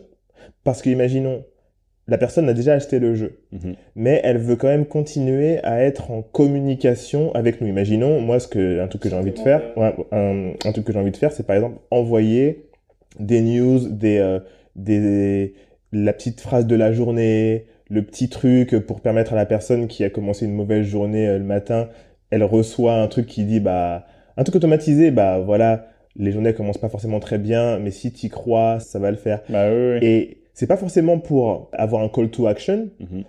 mais à un moment, il y aura un call to action, tu vois. Donc là, toi, tu as déjà acheté le jeu, mais je te garde en communication avec nous Tout à fait. pour pouvoir à un moment te, euh, te balancer vers euh, un produit. Est-ce que Mhm. ça, c'est quelque chose que vous faites? Bah oui, oui, tout à fait. Et je pense que à la question, est-ce que tout le monde veut de la conversion? Oui. Euh, est-ce que la meilleure manière de faire de la conversion, c'est de pas constamment vouloir vendre des choses, mais euh, créer du lien avec ton audience, construire une communauté et on va dire leur donner 80% de kiff, comme ça tu as 20% où il peut avoir un call to action qui encore une fois ne veut pas dire toujours call to action n'est pas nécessairement euh, à, à rachète exactement parce que dans ton cas ce qui est hyper intéressant c'est comme tu dis c'est un jeu de cartes Mm. pour créer du lien. Euh, au final, euh, c'est du moins un jeu, ça se joue rarement tout seul. Ouais. Du coup, tu vois, tu as ce côté genre viralité, euh, communauté, word of mouth. Et en fait, je pense que c'est ça qui peut être méga intéressant aussi, d'imaginer dans le, le life cycle de, de ton client ou utilisateur. Mais en fait, oui, tu vas avoir l'étape au début du funnel où tu as peut-être envie de, de réfléchir à une stratégie ou à des, des flows bah, pour leur faire découvrir le jeu. C'est quoi l'expérience, Ouais. tu vois, genre c'est quoi le sujet. Et derrière, bah, une fois qu'ils ont découvert un teasing ou un freebie, bah, peut-être les, les Ouais. faire convertir. Mais, euh, mais en fait, l'expérience, elle s'arrête pas là. Parce qu'en fait, la vision, encore une fois, c'est de se dire, ce qui n'était pas possible jusqu'à maintenant, c'est euh, toi, au final, euh, euh, t'as acheté ce jeu Ouais. sur le compte. Bah, en fait, nous, on s'est quitté en tant qu'utilisateur. Et derrière, ben, on continue à construire cette relation, la marque continue à construire cette relation, ce qui fait que ben, tu vas pouvoir euh, demain utiliser ta communauté pour faire du référal. Euh, tu vas lancer un autre produit, ben, tu vas pouvoir les utiliser. Euh, Merci Andy, ils font des campagnes de co-création qui sont assez ouf. En fait, ils ont créé le Rainbow Club. Et en fait, c'est un groupe de bah, plusieurs dizaines de milliers de leurs fans et consos. Et, et, encore une fois, oui, on veut tous faire du business et il y a des sujets de ROI qui sont toujours importants à regarder. Mais, mais en ce qui est génial, c'est que tu as l'opportunité de parler at scale avec ton audience sur le social sur des canaux, euh, du moins il n'y a rien de, de comparable ou d'existant aujourd'hui. Parce qu'après, tes autres options, ça va être genre l'email, mais l'email, bah, on connaît les limitations en termes d'ouverture, d'engagement, et c'est pas du tout une conversation. Mm. Le SMS et les push notifications, pareil, c'est genre de unidirectionnel. Là, en fait, tu as la possibilité d'avoir cette conversation avec l'utilisateur et de faire le lien d'un point de vue data. Et, euh, et ça, c'est côté un peu plus boring de la conversation, mais sur euh, voilà tout l'engagement côté social. Mm-hmm. En fait, être capable de dire, bah, on sait en fait la personne avec quel type de contenu elle a engagé. Et c'est pour ça que tous les sujets d'AI, ils sont hyper importants parce que nous, on a envie que notre système soit capable de comprendre bah, le contexte d'une image, euh, le contexte du message, le tone of voice de la personne, genre son mood, dans tous ces sujets-là pour euh, bah, euh, savoir de quelle manière engager avec la personne. Vous avez intégré Ouais, on a on a intégré hyper vite GPT-4 et sur du sentiment analysis, sur la création des funnels. là, on est en train de bosser sur toute la partie justement segmentation, retargeting, comment tu arrives à, à, avoir vraiment bah, un système qui est qui est autonome et, euh, et qui, qui amène genre l'expérience utilisateur à un niveau qui a jamais été atteint jusqu'à maintenant. Mmh. Parce que le, se dire encore une fois que tu as la possibilité at scale d'avoir un, un, un, agent en fait qui est non seulement capable de tenir une conversation, mais avoir tout le contexte sur la personne de, bah, tu vois, comme toi et moi, on se parle aujourd'hui, si on se reparle dans, dans deux semaines, tu vois, on n'a pas oublié tout ce qu'on s'était dit. et en fait, la relation, elle a évolué, elle est passée un step au-dessus, un step au-dessus. Et, euh, et là, c'est la même chose. En fait, c'est de se dire, exactement. Et c'est individuel, personnalisé pour de vrai, parce que le marketing dans le digital, tout le monde parle de personnalisation depuis cinq ans. En vrai, c'est une recommandation d'un produit que tu es allé voir sur le site, mmh. mais c'est pas tellement te considérer toi euh, avec euh, le type de contenu qui te fait kiffer et, euh, et les produits que tu as pu acheter par le passé. Et tu vois, toutes ces variables-là, aujourd'hui, on est capable bah, d'utiliser les, les, solutions d'AI bah, pour faire des choses incroyables. Alors qu'il y a même un an de ça, en fait, c'est des conversations avec notre CTO et notre team engineering. On n'aurait pas pu l'avoir parce qu'il aurait fallu genre recruter une armée de data scientists pour pour le faire quoi. Donc c'est méga intéressant. Ouais, c'est c'est hyper intéressant. Est-ce que euh, ce modèle-là, est-ce que... Alors moi, je suis un fan de l'email. C'est pour ça que... Y a... Parce qu'en fait, tu parlais des, de la communication par email qui n'est pas euh, forcément... Euh, en fait, ça n'a rien à voir. Moi, dans les mails, par exemple, c'est moi qui m'occupe des newsletters pour le jeu. Oui. Et en fait, dans mes newsletters, j'ai trouvé une technique qui fonctionne bien, c'est euh, soit tu poses des questions, et en fait, chaque donc tu poses des questions et tu mets genre euh, trois réponses potentielles mhm. dans des, des, des questions peut-être assez deep, etc. Euh, par exemple, à quel point es-tu sensible quand on te dit ça? Le premier, c'est bah moi je suis du genre à faire ci, moi je suis du genre à faire ça, moi je suis du genre à faire ça. Et en fait, en fonction du, du lien sur lequel tu cliques, parce que c'est un lien cliquable, mhm. c'est une phrase et trois petites phrases de, de réponse. Hein. Du coup, c'est considéré comme un email basique. Quand tu cliques, ça t'envoie, là on a une seule extension, enfin on a un seul jeu, enfin on a deux, et en fonction ça t'envoie vers l'un ou l'autre. Mhm. Donc ça t'envoie vers l'un, l'autre, ou un article de blog. Mhm. Tu vois? Et en fait, en fonction de tes réponses, on a des articles de blog sur la santé mentale qui correspondent à euh, la question en général, tu vois. Mhm. Et nous, notre objectif, c'est de faire en sorte que, en, au fur et à mesure qu'on sortira des extensions, on posera des questions, euh, un petit peu de, de vie. Tu sens comment ce matin? Euh, comme ça, comme ça ou comme ça. Si il clique sur je me sens pas bien, voilà le pack qu'il faut que tu utilises aujourd'hui si tu l'as déjà. Mhm. Et en fait, tu peux même euh, segmenter en disant voilà tous ceux qui ont déjà acheté ce pack-là. Donc s'ils l'ont déjà acheté, on veut quand même leur faire un mail pour leur dire eh, utilise-le. Mhm. Tu vois? Et pour les autres, ça envoie vers d'autres. Et en fait, ça, c'est mon objectif dans le mail parce que je me dis Instagram, ça peut être instable des fois. Donc si on n'a pas si à un moment ça bug comme ça a bugué sur, sur les fois précédentes, si on n'a pas accès pendant quelques heures et c'est le moment du lancement de quelque chose, eh ben au moins avoir ta base d'email, Mhm. ça peut te sauver quand même euh, la vie à des moments. Et, et en fait, c'est ce que je voulais dire. Est-ce que Drop, vous allez avoir le moyen, parce que c'est du social selling, mais est-ce qu'il y aura du moyen de plugger ça avec un MailChimp ou un Mhm. truc comme ça pour, euh, pour euh, Bah oui, oui. Alors pour le, on n'a pas encore des intégrations directes, mais en fait aujourd'hui c'est déjà le cas et c'est un peu euh, comme ça qu'on a démarré aussi. Ok. C'est euh, dans la conversation, tu peux aller capter euh, l'email de la personne, numéro de Mm. téléphone, poser des questions et, euh, et en fait remplacer le, la tâche de devoir aller remplir un form et ce genre de choses. Et euh, donc en fait, et ça 100% d'accord. Hein, nous Mm. on, on est, euh, on croit à fond sur euh, le canal de social selling et tout ça, mais mais on croit aussi à fond au côté euh, omnicanalité et Ouais. le fait que bah, tu es obligé d'avoir un mix marketing et différents canaux et surtout pas dépendre euh, d'un seul levier, mais comment tu arrives à construire au final un écosystème où tu vas pouvoir engager avec les utilisateurs sur les différentes plateformes? Et Ouais. euh, donc ça, c'est hyper important. Et le truc qui est assez intéressant quand t'expliquais, tu vois, la partie euh, conditionnement, genre if, Ouais. else et ce genre de choses. En fait, c'est ça pour le coup, c'est euh, on va dire c'est la base aujourd'hui, c'est ce que tu- tout le monde, euh, du moins c'est déjà très bien de faire ça sur le- l'email marketing, mais on est vraiment sur euh, genre de la segmentation entre guillemets à l'ancienne, Ouais. avec des conditions et, euh, et en vrai, bah voilà, t'as cliqué sur le bouton. Une fois que t'es arrivé sur ce blog, bah dans la prochaine newsletter, il y aura pas forcément le contexte de qu'est-ce qui s'est passé, Ah oui, de qu'est-ce que t'as après fait. Ça, c'est fini. tu Exactement. vois, ouais. Et c'est déjà très très bien. Il y a beaucoup de marques euh, où il y a, il y a même pas ça. Tu vois. Du coup, c'est c'est hyper intéressant. Mais là, nous tous les trucs justement côté AI sur lesquels on bosse avec l'agent, c'est, euh, je sais pas si vous avez vu sur Twitter les, les auto GPT et, Ouais, et bien ce sûr, genre de, ouais. de, de, Bien sûr. de conversation. En fait, ce qui est fou, sans le côté euh, fin du monde, c'est de se dire que aujourd'hui, tu vois, genre nous on a fait des tests.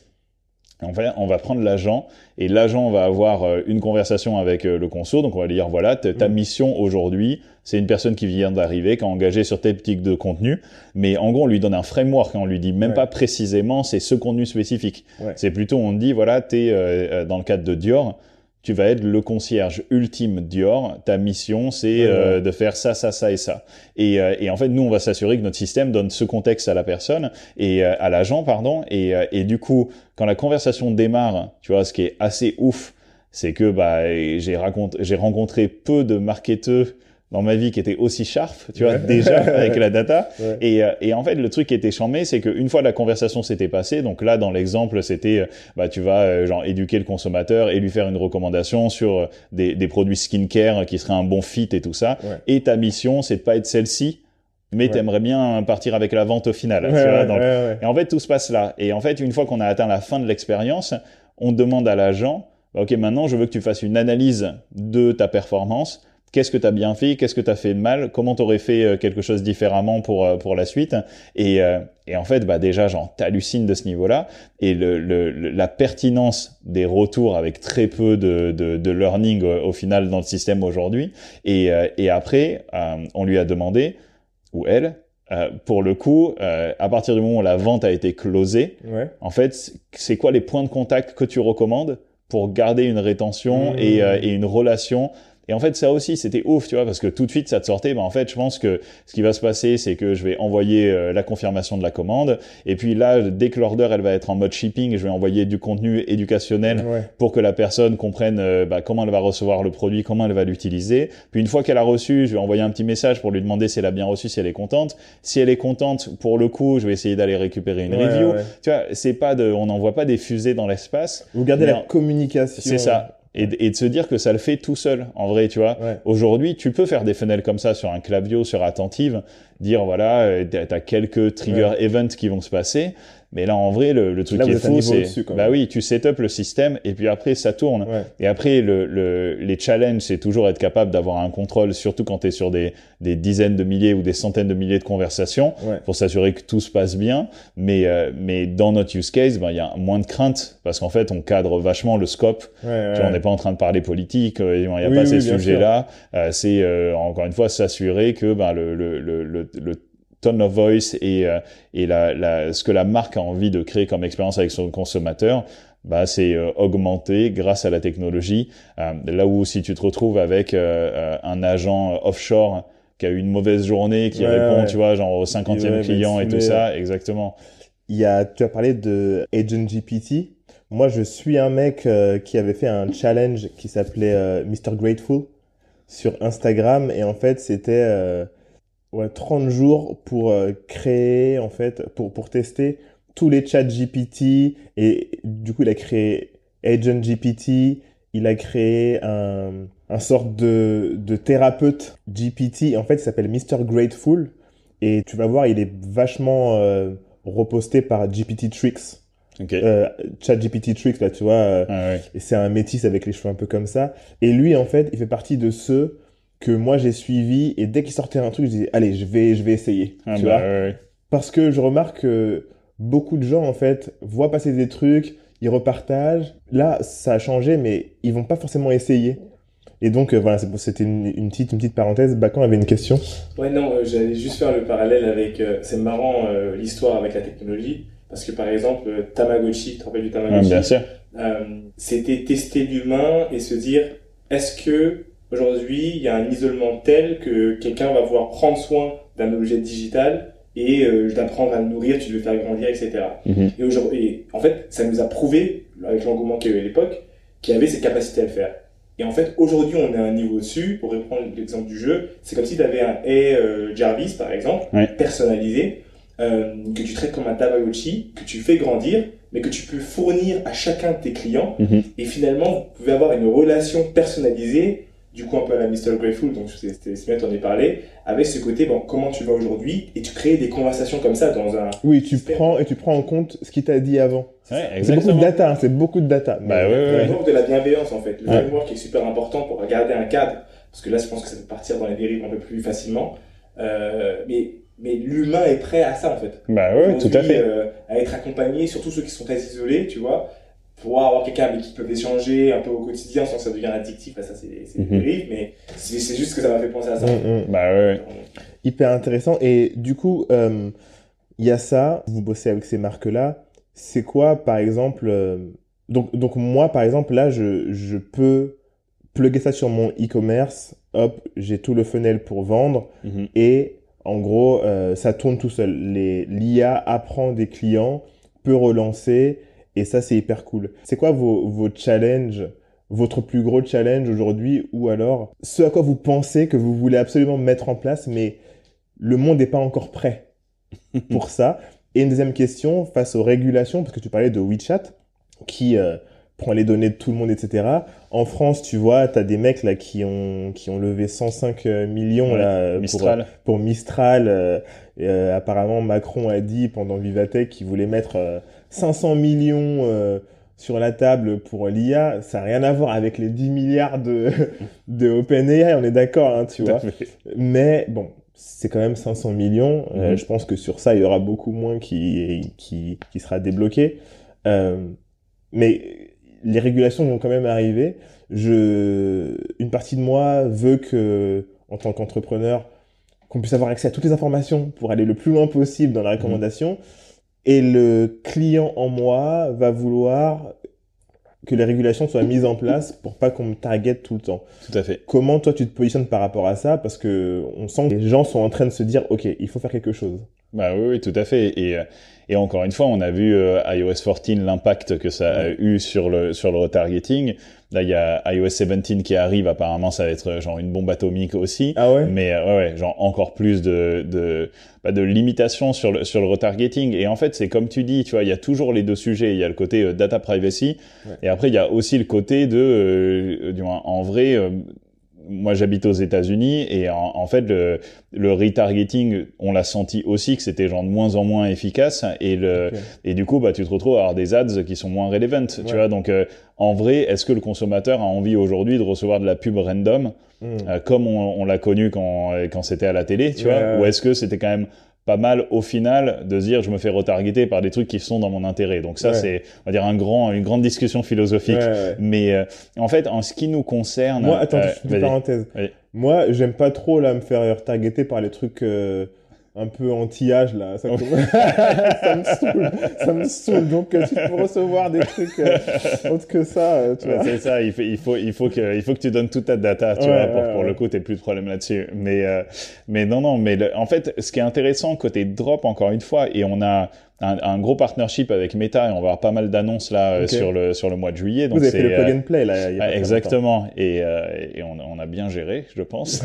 mais, mais pour le coup, en fait, le truc qui est hyper intéressant, c'est que on est à fond nous sur le, le consentement tu vois et ça a aussi euh, été un point hyper important. Aujourd'hui pour être capable de bosser avec des marques comme Dior et et, euh, et, et, ses clients enterprise tu es obligé d'avoir tout ce qu'il faut en termes de compliance de security de data privacy et tous ces sujets là et en fait nous le sujet encore une fois il est toujours de se dire euh, c'est pas tu connectes et on va commencer à envoyer euh, des DM à, à tous tes hmm. followers en mode forceur. C'est euh, comment tu arrives à avoir les bons call to action sur tes contenus pour initier la conversation avec les gens, mais en vrai c'est eux qui font le premier pas. Et en fait après, une fois qu'ils sont dans le dans le flow, eh ben on a de euh, cette feature notamment grâce au partnership avec Meta d'opt-in pour les DM. Donc en fait le consentement il est très fort. La personne va dire oui, je suis OK, je veux continuer cette conversation euh, euh, avec la marque. ils vont pouvoir éditer en fait le nombre de messages qu'ils veulent recevoir. Est-ce qu'ils veulent recevoir des offres? Est-ce qu'ils veulent recevoir que des updates sur leurs commandes? Bon, Ça, c'est vraiment libre. Et, euh, et, donc en fait, partant de là, encore une fois, on vient pas euh, scraper de la data qui est pas euh, donnée ou, ou partagée avec l'utilisateur. Et, et je pense que c'est bah, c'est ce qui nous met dans un périmètre, encore une fois, qui est plus sous contrôle. Mm. Après, il y a toujours les sujets quand tu commences à, à grossir ton audience et avoir euh, tes propres sets de data et euh, comment, encore une fois, tu peux utiliser l'engagement pas que euh, un conso avec une marque, mais un conso avec différentes marques, histoire de toujours proposer une meilleure expérience. ça, c'est effectivement des sujets où il faut, je pense, les regarder avec beaucoup d'intérêt et de, et de prudence mais j'ai pas l'impression que c'est l'AI en fait qui va qui va avoir un impact euh, là-dessus. C'est juste que bah, l'AI va nous permettre de mieux leverage ces points-là, mais en fait l'AI ne va pas venir fabriquer de la data. Et d'ailleurs un peu comme tu le disais, la puissance de ton système euh, va être euh, équivalent à la data que tu as pour ce système pour être capable de créer ces expériences toujours plus personnalisées. Ok, attends une seconde, je vais juste parce que Bacon il pose des bonnes questions et je veux qu'on puisse entendre. Donc, Moi du coup j'ai une question euh, qui est plus dans le personnel. Mhm. Donc, euh, j'aimerais comprendre en fait. Tu vis aux États-Unis, tu as fait la France. Déjà, euh, il y a beaucoup d'entrepreneurs qui veulent déménager et vivre le rêve américain entre guillemets. Euh, en plus de ça, ta cofondatrice et aussi euh, euh, la femme qui partage ta vie, ta femme. Vous avez des enfants. Euh, comment s'est fait le mouvement de la France J'ai l'impression? Enfin, comment est-ce que vous êtes organisé pour avoir cette vie un peu internationale, la Chine, la France, les mhm. États-Unis, et comment ça se passe? Bah oui, oui. Bah donc la Chine et la France facilement parce que Chou est chinoise et du coup elle est venue euh, étudier euh, en France et on s'est rencontrés à l'école en, en 2017. Et, euh, et c'était assez marrant parce que dès l'école, donc elle, c'était la meilleure de notre promo. Elle finissait mes projets de fin d'études euh, parce que j'étais un petit peu laxiste, on va dire. Mais par contre, c'était toujours moi qui arrivais avec les concepts brand sur les projets et tout. Donc en fait, on a toujours bossé ensemble dès l'école. Et, et moi, je faisais du freelance, genre design, web design en, en 2018. Et du coup, quand on a fini nos études, on a créé une agence créative euh, tout de suite euh, sur le social media. Alors c'est vraiment les débuts, mais on a senti qu'il y avait un truc qui se passait et donc on avait envie d'être capable d'accompagner les marques sur euh, stratégie de contenu, comprendre ces nouvelles plateformes, développer des communautés. Et, et quand on a lancé notre boîte, notre rêve, et notre définition du succès, c'était si on bosse pour Nike, on est successful. Et, et en fait, un an après avoir lancé la boîte, on a bossé pour Nike sur une campagne. Alors, je me rappelle plus le nom, mais c'était euh, genre c'était une ligne de produits. Euh, il, faut, il, faudra absolument que je le retrouve, mais en fait c'était au Citadium à Beaubourg et on avait fait euh, un pop-up, une activation avec vidéo projection, mapping et tout ça. C'était quand même assez ouf. Hein. Et, et donc, bah ça, c'est un peu. C'est bon, c'est bon. Ça, on va dire, ça a changé la trajectoire du business on a réalisé que la définition du succès, elle peut évoluer euh, dans ta carrière, mais euh, en tout cas à l'époque, avoir le logo euh, swoosh sur notre site internet, ça a boosté pas mal de choses.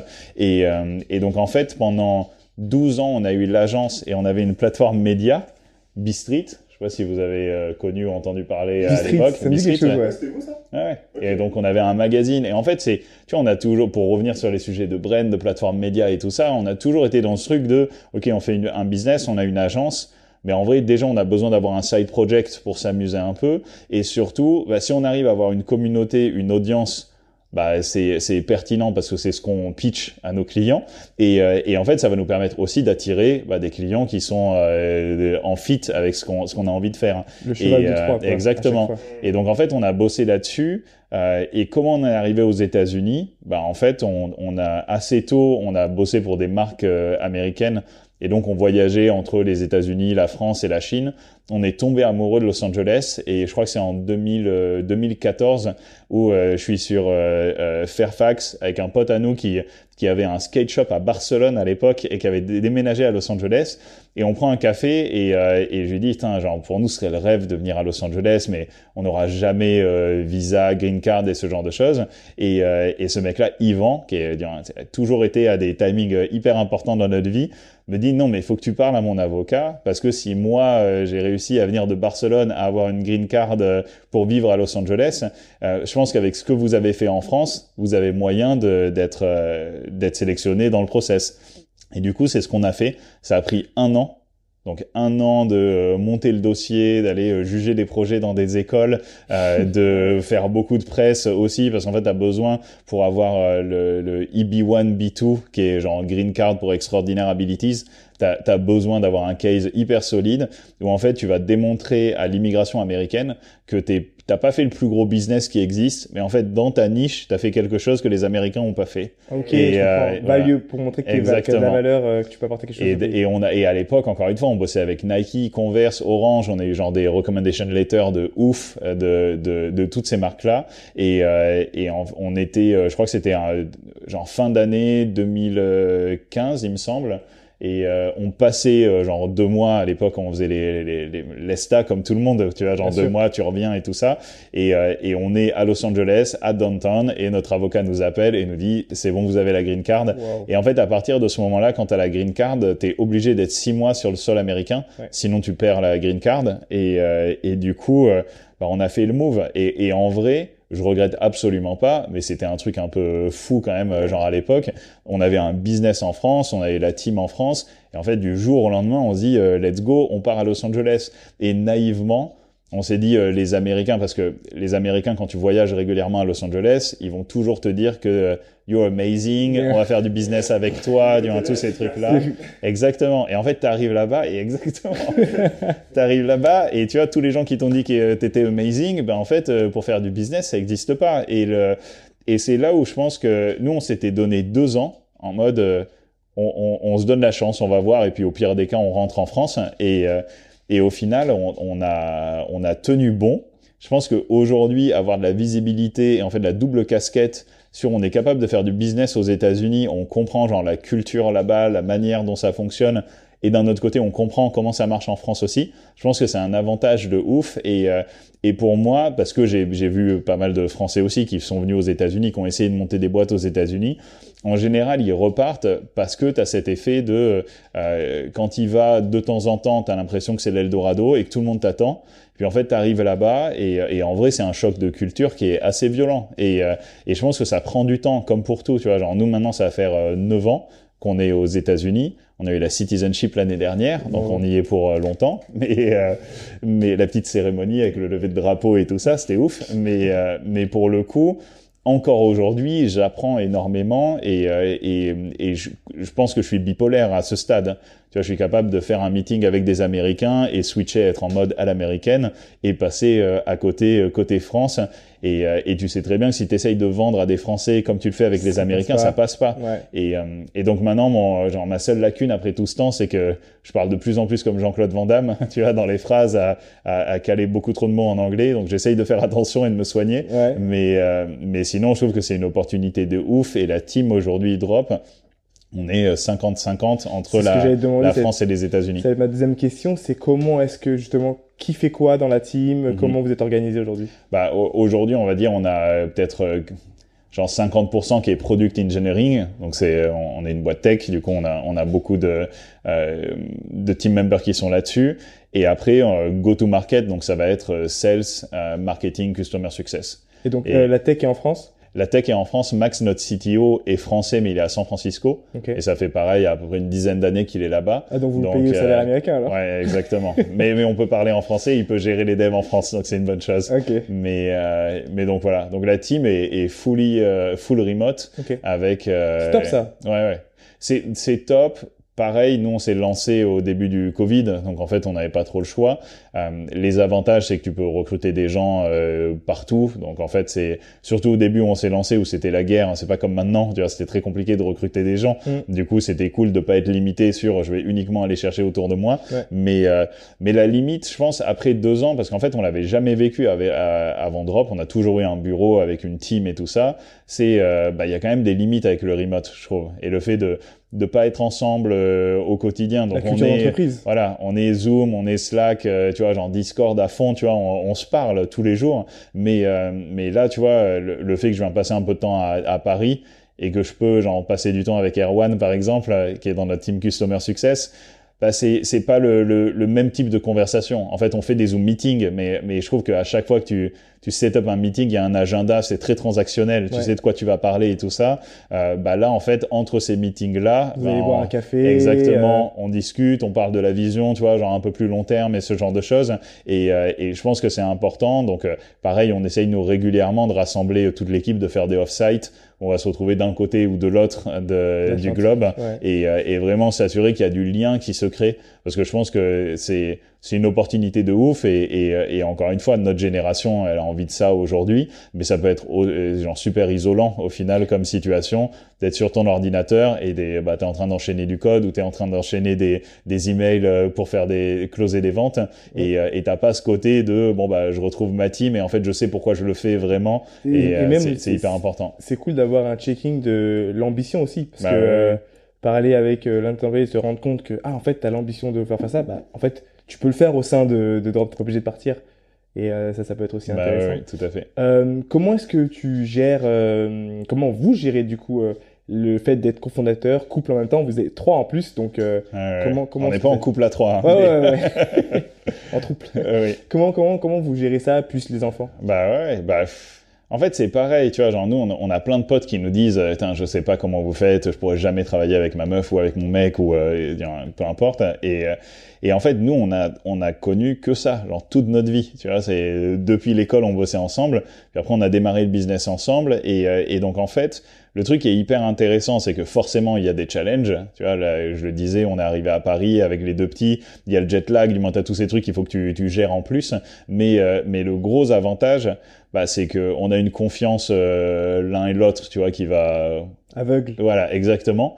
Du coup, on, on est, ça arrive régulièrement d'ailleurs qu'on soit pas d'accord, mais en général, euh, des deux côtés de la table, en fait, on est, on sait que il n'y a pas une histoire d'ego entre nous, il n'y a pas une histoire d'agenda un peu caché et tout ça. Mm. Donc en fait, si Chou est, est, bloque sur une décision, en général, moi, je me dis, OK, genre, Benny dort dessus parce qu'il y a forcément un truc qui va pas quelque part. Mm. Et de l'autre côté, c'est pareil, tu vois. Donc, euh, encore une fois, je peux pas juger sur d'autres relations de cofondeurs parce que j'ai pas eu vraiment des relations là-dessus, mm. euh, en dehors d'avec de, Chou. Mais le, mais pour nous, je pense que c'est un truc de ouf. Et l'autre point, encore une fois, c'est que je sais que tout le monde parle de work-life balance et, euh, et en fait nous il y a des moments où on a envie de tu vois genre d'être en famille et de, et de pas nécessairement de parler de drop. Mais en vrai ça a jamais été un, un effort particulier. Parce qu'en fait c'est tellement notre vie et les deux sont tellement liés qu'on n'a pas besoin de se dire euh, ah bah non mais là on est à table on va pas parler de drop on va pas parler de la levée on va pas parler des challenges on va pas parler des clients mm. en fait non tout est tout est naturel c'est notre vie il n'y a pas vraiment de frontière entre les deux mm, mm. et, euh, et je pense que ça aussi c'est un c'est un c'est un vrai plus parce que bah si demain tu as un cofondeur ou cofondatrice et en fait c'est deux personnes qui ont leur vie indépendante à côté et mm. que tu as besoin une fois de dire bah ma partenaire ou mon partenaire n'a pas forcément envie que je, je parle de drop ou que je prenne le téléphone à, à 22 heures pour gérer ça mm, mm. bah, en fait nous une fois que les petits sont couchés bah on continue de parler business et, euh, et en vrai ça marche comme ça très bien depuis 15 euh, ans maintenant et, et ça va pas s'arrêter euh, de sitôt c'est top. Et, et là, tu es venu avec les enfants, là, sur... Ah oui, la mission avec les petits. Ouais. Mais en vrai, c'est trop bien hein, de bah, Sacha, il, il, euh, qui a 7 ans, donc euh, lui, je lui ai montré tous les trucs de AI et tout ça, donc c'est hyper drôle vraiment de voir. En fait, il y a plein de petits trucs sur la technologie en vrai euh, qui, qui sont qui sont marrantes. du fait que nos enfants, par exemple, dès qu'ils arrivent, il y a une télé, ils, mettent le doigt dessus. Ça va vite. Exactement. Que hier, quand on était à l'hôtel, en fait, on met un film et le, le film avait commencé déjà. Et il dit bah non mais remets depuis le début. Et je dis bah non non mais c'est la télé. En fait c'est pas Netflix tu vois tu peux pas contrôler. Et, euh, et donc en fait ça c'est des petites des petites anecdotes euh, mignonnes. Et là en fait le truc qui est ouf c'est que genre mon fils de 7 ans il parle de genre l'AI, il sait genre euh, ce qu'on fait avec l'AI, genre mid-journée, tu vois, j'ai un, Ah, un channel Discord pour lui où il va venir me voir. Et me dire vas-y tu peux me faire euh, genre tel personnage de Fortnite qui fait ça et tout ça. Et donc en fait c'est C'est en fait. intéressant. Ouais. exactement de se dire tiens en fait nous forcément ça nous éclate le cerveau parce qu'on n'a pas grandi avec ça. Et, et, et encore une fois quand on est arrivé c'était le, le début des réseaux sociaux d'internet et ce genre de choses. Ouais. et donc ça aussi je suis hyper curieux de voir euh, bah, cette nouvelle génération. Nous on essaie de les garder très connectés de la réalité de la nature et Bien tout sûr. ça. Mais aussi en même temps de se dire bah, j'ai pas envie que mes enfants soient illettrés. Ouais. et, euh, et du coup bah, s'ils sont capables d'apprendre ça euh, euh, le plus tôt possible je pense que c'est intéressant. Et euh, donc voilà Euh, je pense qu'il y a, il y a un grand challenge euh, qui s'annonce à nous tous, enfin futurs parents et parents pour toi, c'est euh, cette balance en fait. Qui avant, enfin, on se posait la question, c'était problématique, mais tu vois, on avait encore cet esprit, on est, en- on est encore entouré par la nature. Mhm. Mais j'ai l'impression que le pari dans les dix prochaines années, le combat qu'il va avoir entre comment on fait pour élever des enfants pour qu'ils arrivent à garder ce contact avec la nature, avec le réel, et en même temps avoir une connaissance et comprendre que l'irréel, digital, euh, Mhm. réalité augmentée, est un outil. Enfin, il y a, pas la réalité. ouais, il y a tellement Ouais, de gens qui vont être, en fait, j'ai l'impression qu'ils vont être aspirés si t'as pas la connaissance, si t'as pas, euh, c'est comme pour tout, hein, euh, euh, Instagram, je pense que bah, nous, on l'utilise vraiment comme un outil, Mhm. mais il y a beaucoup de gens pour qui c'est leur vie Bah, réelle, ouais, donc ils sont, tu vois, et donc c'est euh, cette balance-là, j'ai l'impression que ça va être un challenge. Je sais pas ce que t'en penses, toi. Bah oui, oui, c'est si. Et, et, euh, alors moi, je suis assez optimiste sur ce- tous ces sujets-là, mais encore une fois, parce que je considère qu'on est hyper privilégiés. Tu vois, genre, nos enfants, ils sont dans, dans, dans des écoles euh, Montessori, euh, accès à la nature, du moins, tout- du moins tous ces trucs-là, tu vois, qui sont, euh, qui sont hyper importants, où effectivement, tout le monde n'a pas accès à, à ça. Et l'autre point aussi, c'est, bah, comme tu disais, nous, on, on, on voit tout ça qui arrive. Donc, en fait, je pense qu'on est extra vigilant là-dessus, Ouais. tu vois. Et euh, comme les histoires de, de si tu as quelqu'un dans ta famille, tu vois, qui, euh, qui, qui génère beaucoup d'argent, Ouais. et, euh, et que je crois que c'est trois générations jusqu'à que les enfants, en fait, ont dilapidé euh, toute ça, la richesse. ouais, ça, ouais. Et, et donc je pense que c'est un peu la même chose. Et pourquoi? Parce qu'en fait, euh, bah, la personne euh, qui, est, genre, qui est allée au charbon pour faire le business, bah, lui il sait à quel point c'est dur, tu vois, donc il fait attention. La, la, ses enfants en général, ils ont vécu ça parce qu'ils l'ont vu faire. Et en fait, la génération d'après, bah, c'est là où tu perds un peu le truc. Exactement. Et euh, je sais pas si c'est la, la meilleure analogie, mais, mais pour moi, la technologie, c'est un peu ça aussi. C'est en fait se dire que je suis pas trop inqui- inquiet pour mes enfants parce qu'en fait, on peut les cadrer, on peut leur montrer, tu vois. Mais effectivement, genre leurs enfants et les enfants derrière, bah, qui eux vont arriver dans ce truc-là où, euh, bah, pour le coup, euh, t'es euh, t'es sur euh, en mode iPad jeux vidéo et ce genre de choses. On va, dire- on, on va voir comment ça va se passer. J'ai pas une boule de cristal, Ouais. mais euh, mais en tout cas, je pense que c'est nous ce qu'on voit, c'est que on veut qu'ils soient au courant. Tu vois, genre il y a la technologie, ça sert à rien, je pense, de de- d'essayer encore une fois de leur priver de tout ça parce que ils vont à l'école, ils ont leurs potes, ils ont tous ces sujets-là. T'as pas envie d'être les, les parents relous qui les privent euh, de ça, Ouais. mais euh, mais encore une fois avec un cadre et surtout leur faire euh, comprendre que bah, le monde est grand et qu'il y a plein de choses intéressantes. Et c'est pour ça que nous on, on kiffe euh, sur ce genre de trip. Tu vois, ils viennent avec nous. En fait, euh, Paris, tu vois, c'est un un truc de fou pour eux, tu vois. Et, et à aucun moment ils sont en mode donne-moi la tablette, j'ai pas envie de sortir, tu vois. C'est non, genre là c'est le playground. Tu vois, et je lui montre des buildings et il me dit genre ah ouais mais c'est comme les trucs de AI et tout ça. Tu dis bah non en fait ça c'était bien avant les AI. euh, et pour le coup c'est et, euh, et dernière chose, arrête que je te laisserai conclure, mais euh, ça fait penser genre au, à l'information dans l'histoire euh, et l'importance de l'information dans l'histoire. Il y a eu une période où euh, l'information était transmise oralement. Mhm. Ensuite, il y a une période où, où l'information était transmise à travers les livres. Et euh, je sais pas comment. En fait, j'ai l'impression que pour notre génération, déjà l'importance de transmettre l'information va être primordiale. Mhm. Euh, aux États-Unis, il y a déjà des, des, des enfants qui ne savent pas. euh, Tu leur mets un animal, ils savent pas le, ils savent pas ce que c'est quoi. Ils savent Ouais, pas le- ou bien tu leur mets la nourriture, ils savent pas faire la différence ou ils savent pas identifier. Et je me dis en fait que l'importance de donner l'information aux enfants, ou je sais même pas comment on va falloir faire, mais pour faire en sorte que la génération d'après ait l'information de comprendre en fait voilà euh, quelles sont euh, euh, les richesses, quelles sont les réelles richesses, quelles sont les fausses richesses, enfin tu vois ce truc là, parce que sinon j'ai l'impression qu'on va se retrouver avec un groupuscule de privilégiés comme nous Ouais. où on sera capable de transmettre l'information à nos enfants et on- ils sauront faire la différence tout simplement entre ok mais ça reste du digital. Oui, il y a de la monnaie sur le digital. Oui, il y a des valeurs. Mais à la fin de la journée, tous ceux qui possèdent les terres, tous ceux qui possèdent toutes ces choses-là, à partir du moment où je, je pars dans un cas où, euh, le monde est healthy, euh, tout se passe bien, Ouais, ouais. tu vois. Euh, mais euh, la tendance d'un petit groupe de vendre une illusion pour pouvoir euh, bénéficier finalement de ce qui est vrai et tout va augmenter. Enfin, c'est c'est la seule, euh, on va dire, c'est le petit truc où je me dis, ça peut être un peu euh, Mhm. compliqué à ce niveau-là. Mais, euh, mais ouais, je trouve que tu as, bien répondu à cette question et de toute façon, ça passe par, passe par l'info. L'info, Bah, l'info, ouais, ouais, tout à euh, fait. Ça peut. Dico, je te laisse euh, conclure. Conclusion, euh, ouais, merci beaucoup pour cet épisode parce que c'était vraiment hyper intéressant. Ça faisait réellement un, un, un long moment que je voyais ce que tu faisais et que tu as accepté euh, assez rapidement de, de venir sur notre podcast. Ça me fait hyper plaisir. Est-ce que tu peux nous dire, euh, pour ceux qui nous écoutent, deux choses Où est-ce qu'on peut te retrouver? Alors, retrouver Drop Mhm. déjà. Euh, où est-ce qu'on peut retrouver Drop? Comment les gens peuvent s'inscrire? Mhm. et surtout, euh, un petit peu ouais, le dernier pitch pour Drop, où est-ce qu'on peut retrouver? Bah oui, oui. Donc notre site internet c'est usedrop.io. Ok. Donc faire attention, drop.io, je crois que c'est un, un site internet de, de filtration d'eau et tout ça, donc c'est pas nous. Use Drop, donc Ouais. S-U-E-D-R-O-P.io. Exactement. Ok. Et, euh, et euh, oui, et donc sur notre site internet, en fait, vous pouvez genre euh, sign up, booker une démo et, et tout se passe directement là-bas. Pour me suivre euh, personnellement sur LinkedIn, Benjamin Bénichou, je suis assez euh, visible là-dessus. Et, euh, et sur Instagram, c'est Benny euh, tiré du bas drop. Ouais. Donc voilà, c'est à peu près genre les, les différentes plateformes où, pouvez, où pouvez- on peut garder le contact. Ok, une dernière chose. Pardon. Combien ça coûte d'être sur, enfin, d'utiliser Drop?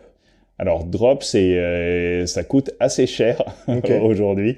On est vraiment de, de- le focus en fait, il est assez premium sur la partie euh, mid market enterprise, donc des marques qui sont déjà genre bien développées en termes d'audience sur les réseaux sociaux, en termes de business e-commerce. Donc ça commence à 1299 dollars par mois. Et après, ça va genre évoluer. Le, le, le point qui est, euh, il y a deux sujets. Le premier sujet, c'est même pour du pour toutes les marques aujourd'hui, on est très focus sur bah, le ROI et en fait qu'est-ce qu'ils essayent d'accomplir et comment on va pouvoir les accompagner là-dessus. Ouais. On va être sûr que c'est genre un deal qui euh, qui make sense. Et euh, et après sur on va dire sur des plus petites marques ou genre des projets tu vois qui nous chauffent bien. euh, D'une part côté product, on essaye d'aller de plus en plus sur comment on peut avoir une offre aussi genre plus accessible pour des Ouais. marques qui se lancent. Euh, et euh, mais mais surtout on est toujours open pour euh, on va dire des collaborations sur des sujets avec des, des formats un petit peu différents. Donc pour votre projet euh, de cartes, euh, euh, n'hésitez pas parce que je pense qu'il y a des trucs chambés à faire Ah, avec Drop. grave. Du coup, on a une surprise pour vous. On vous propose d'avoir accès à Drop avec un code promo de 10% Mhm. euh, pour euh, tous ceux qui utiliseront le code Lucky Day. Donc, merci beaucoup pour cette promo, pour Bah, notre avec audience. plaisir. fait plaisir. Trop cool. Trop bien. Écoutez, vous pouvez nous retrouver, nous, sur Lucky Day Podcast, donc Lucky Day-du-bas podcast sur Instagram. Si vous avez aimé cet épisode, surtout si vous avez aimé ce qu'a dit Benny, vraiment toutes les informations, laissez-nous un commentaire sur Spotify. Maintenant, vous pouvez le faire. Laissez un commentaire sous l'épisode. Dites-nous ce que vous en avez pensé. Ceux qui sont dans le monde de Léa, et dites-nous ce que vous en avez pensé. Laissez-nous 5 étoiles sur Apple Podcast, sur Spotify et partout où vous pouvez. On se retrouve au prochain épisode. Tchau.